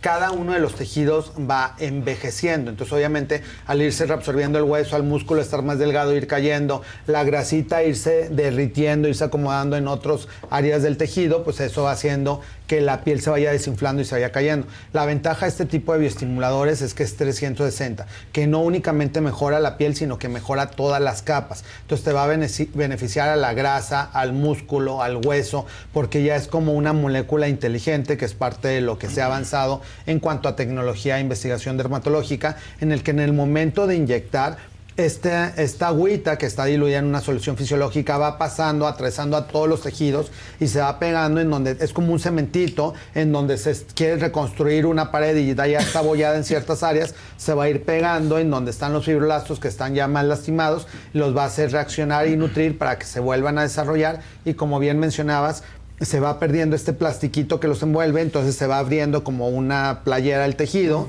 y pues ya se cae ahí las células y pues se va cayendo el- la piel. En el momento que esto se vuelve a reconstituir y a la malla le da la fortaleza que deberíamos de tener, nos puede dar un rejuvenecimiento celular aproximadamente de 10 años. Wow. Entonces nos va a dejar la piel como la teníamos Wow, 10 ok. años antes. Sí, sí, realmente eh, los cambios, aunque como lo decíamos, no son inmediatos, en el transcurso hasta de 16 meses se sigue viendo esta ¿Qué mejoría. es lo que quieres? Sí, entonces la piel, como bien decía Javier, empieza a eh, reestructurarse desde lo profundo hasta lo más superficial. Esas líneas finas que luego eh, también no nos gustan, eh, se van estirando, se ve una piel más hidratada, más lisa y obviamente pues con mucho más, Ahí es como más juventud. Los- Ahí es, eso es lo que hace, precisamente.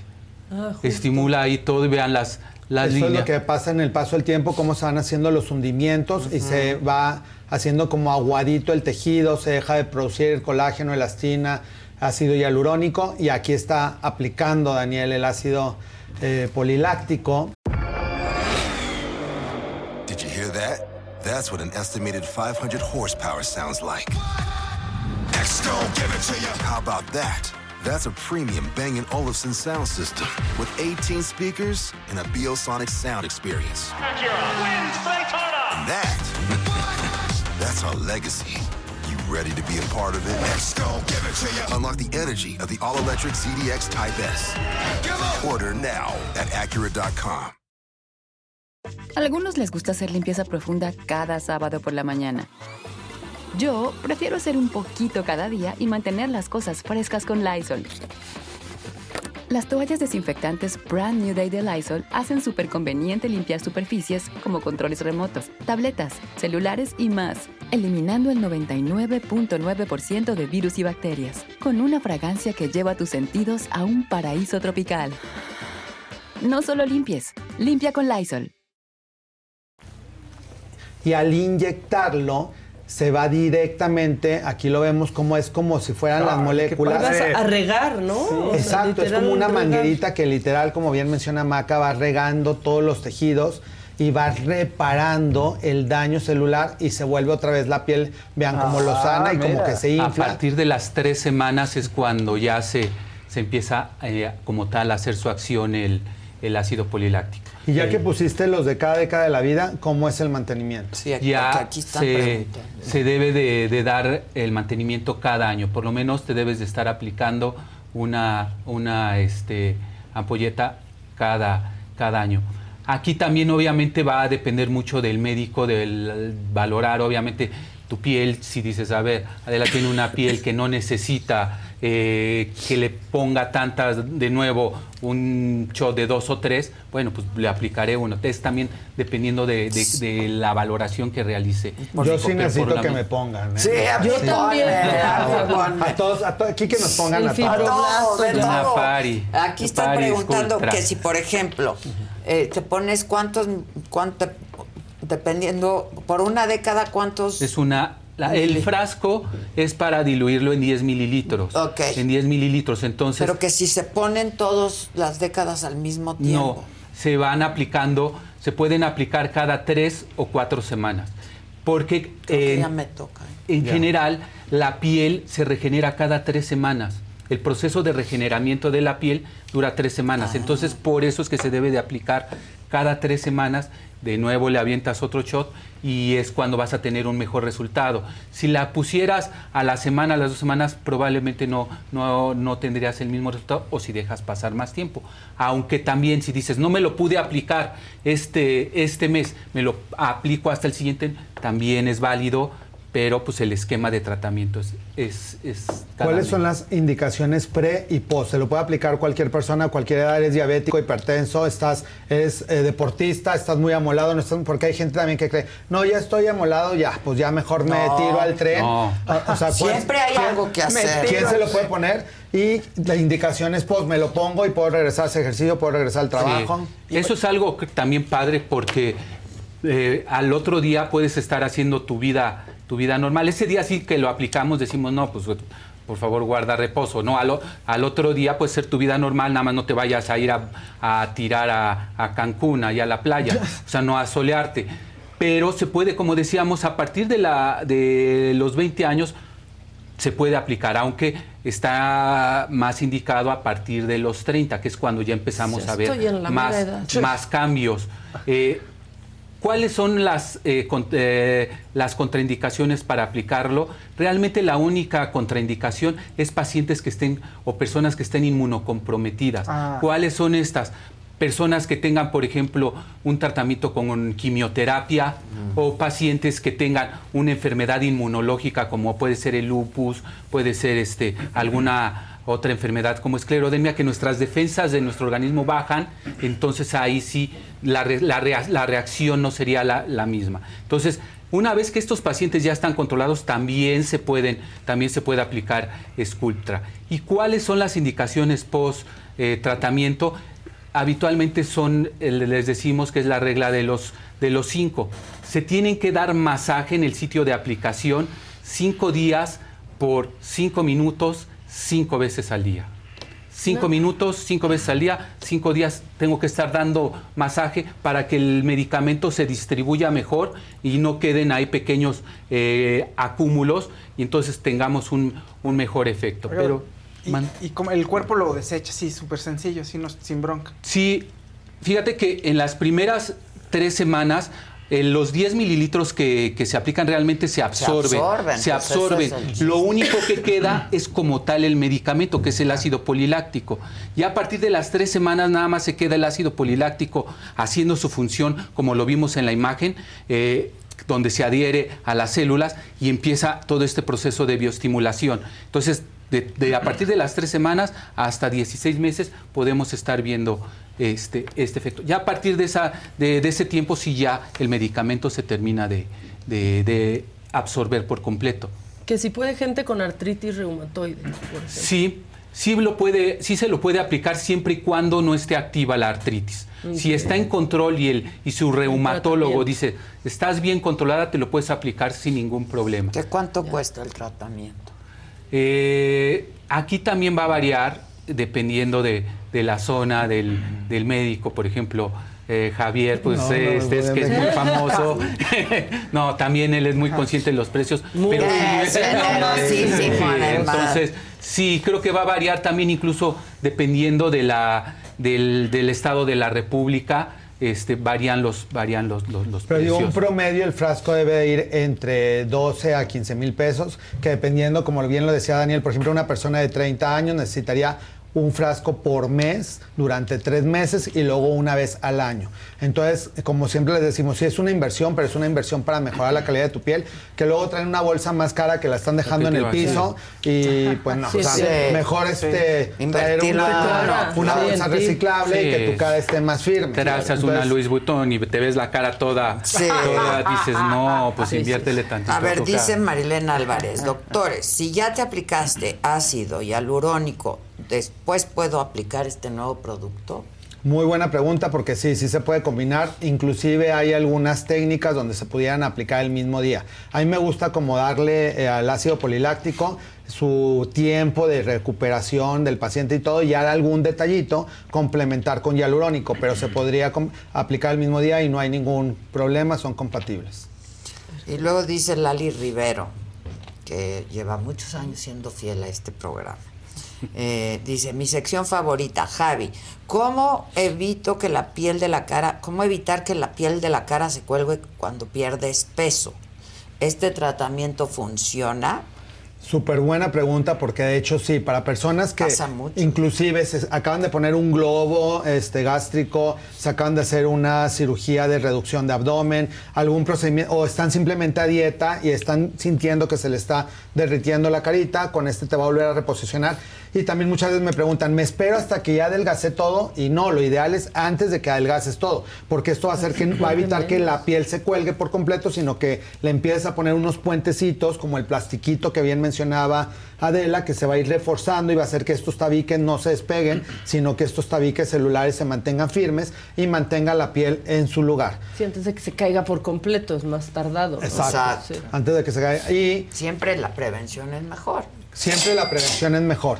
Y como siempre, en, dentro de esta sección, en Me lo dijo Adela, cuando traemos productos físicos, pues lo vamos poniendo en la canasta. Lo que vamos a hacer que ya diciembre ya está a la vuelta de la esquina y vamos a consentirlos de alguna manera.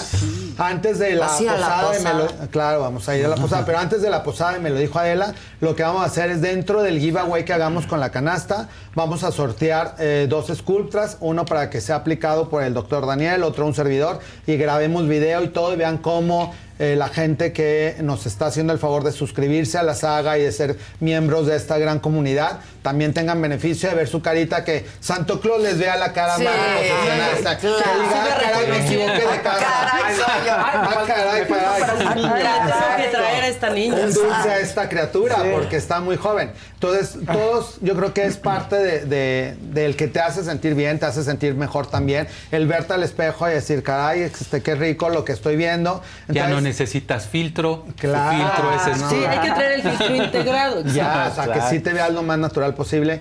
Agradecerle mucho al doctor Daniel que dejó hoy parte de su consulta encargada del hospital para acompañarnos, que es uno de los grandes expertos en esta, de estos temas en este país. Y le agradezco mucho que nos esté acompañando hoy. Y ya para la dinámica, ya nos pondremos de acuerdo con el doctor Daniel y con este, los proveedores de esta compañía para poder conseguirles dos viales y que sean aplicados a alguno de ustedes que están suscritos en la saga junto con los demás productos que les tengo en la canasta, así que esperen muchas noticias sobre esto. Y no sé si quieras concluir con algún mensaje, Daniel. No, pues muchas gracias y la verdad es de que, como bien dijiste, lo ideal es la prevención y no se esperen a que ya estemos todos arrugados, todos empezar una vez que empieza el proceso de envejecimiento, hay que empezarlo a tratar para mantenernos y que te vean eh, después del paso del tiempo siempre te vean igual. Si te preguntan, pues me pongo nada más mi, mi concha nácar, con mi cremita, porque así dicen. Y No, cuando. Cristian y. Sí, pero las- no, me pongo mi, mi cremita. tal. Entonces, este, realmente tratarla con, eh, con, con anticipación, agradecer Y es nuestro empaque, privilegio. entonces hay que cuidarlo. Sí, claro, es, a- a- es nuestra carta de presentación, nuestra cara, entonces hay que tratarla con mucho cariño. Sí, es parte del amor propio mantenernos lo mejor posible, porque ahora sí que en la medida que uno se ama más a uno mismo, es capaz de amar más también a los demás. Entonces, pues sí, es importante cuidarnos en todos, en todos los sentidos. Muchas Como gracias. Maca que se sigue viendo de 20. Pues porque Javi se está haciendo cargo de, de mí. increíble. Le voy a Sí, escribir a pues, José a ver si ya me toca que él lleva el registro. Ya, ya te toca. Ya me toca. Yo ya quiero escolta. que me toque ya. algo. Exacto, ya, ya nos toca. Exacto. Muy bien, creo que hubo unos colorcitos para Sí. Acapulco. Todos los colores rojos que ustedes nos manden se van a donar a Acapulco. Y recordarles que está el centro de acopio en Balsas número 57. Está ahí el Dani. eh, los va a estar saludando y recibiendo lo que envíen, lo que lleven. Y lo vamos a agradecer muchísimo con absoluta transparencia. Si quieres nos ponemos de acuerdo para llevar las cosas. Obvio, con o a mucho ver gusto. qué hacemos, ¿no? Órale, buenísimo, buenísimo. ¿Quieren leer? Sí, aquí Sí. están. Agustín Zambrano dice, me sumo a la causa, saludos muchachos, ya los extrañaba. Los veo todos los días desde Columbus, Ohio. Invítenme a la posada. Este, también está Fátima Vigil con cariño para Guerrero, con un rojito. Nayeli Juárez, un rojito para nuestros hermanos en Acapulco. Me esperé a Faust que jala más donativos, dice. Muy bien. Gracias. El equipo, dice Nayeli. Diana, tengo uno acá, Dios. Diana Cardona nada más mandó a Poquino con un número uno, un sticker, ¿no? Sin mensajito. Eh, Laura López por acá, eh, 50 dólares. Eh, gracias a Adela y su equipo por todo lo que hacen por Acapulco y mantenernos informados. Son lo máximo. Un abrazo. Muchas gracias Y a todos Sánchez ustedes porque esto es posible gracias a todos ustedes y a queridos compañeros como tú, mi Javi, te quiero con todo mi corazón. Gracias, Daniel. muchas gracias. gracias. felicidades a todo mi equipo. Gracias a la banda, muchas gracias a todos ustedes. Muchísimas gracias. Hoy es miércoles. ¿Qué toca hoy? Nada. Hoy, Hoy nada. Que revisiten todo, que vean otra vez el aquelarre. El aquelarre. Que vean la entrevista Con Isabel Allende. Isabel Allende, con Ricardo Salinas. ¿Ya la viste? La de Ricardo es interesantísimo, muy recomendable. Muy mucho que ver. Ahora sí que a, a ponernos ahí a repetir los mucho programas. que ver en la sala. No, no, y no ya nos pueden ver en Roku también. Entonces Claro. está padrísimo. Nos divertimos, aprendemos, nos reímos. Exacto, O sea, que- porque como aparte es, qué padre tener la información como debe ser. Así. Este, no dejes de ver la entrevista con Isabel Allende. Esa me falta. Porque es muy aleccionadora. Bueno, yo aprendí mucho. Y no dejes de ver la entrevista de esta mañana. A quien me lo dijo. Adela, te mando el link. Por favor. Buenísimo. Muchas gracias. Muchas gracias, Y Adela. ustedes compartan, por favor. Y hasta mañana. 9 de la mañana, a quien me lo dijo. Adela. Y esta americana Travel Tea presentó.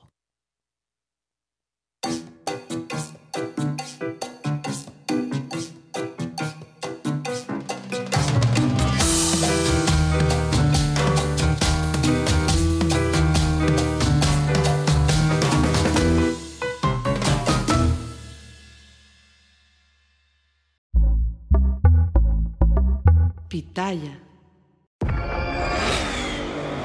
Did you hear that? That's what an estimated 500 horsepower sounds like. Exco, give it to you. How about that? That's a premium Bang & Olufsen sound system with 18 speakers and a Biosonic sound experience. And that, that's our legacy. Ready to be a part of it? Exco, give it to you. Unlock the energy of the all-electric ZDX Type S. Order now at Acura.com. Algunos les gusta hacer limpieza profunda cada sábado por la mañana. Yo prefiero hacer un poquito cada día y mantener las cosas frescas con Lysol. El limpiador de inodoros de Lysol ofrece una limpieza 2 en 1 al desinfectar el inodoro y el cepillo y eliminar el 99.9% de virus y bacterias. No solo limpies, limpia con Lysol.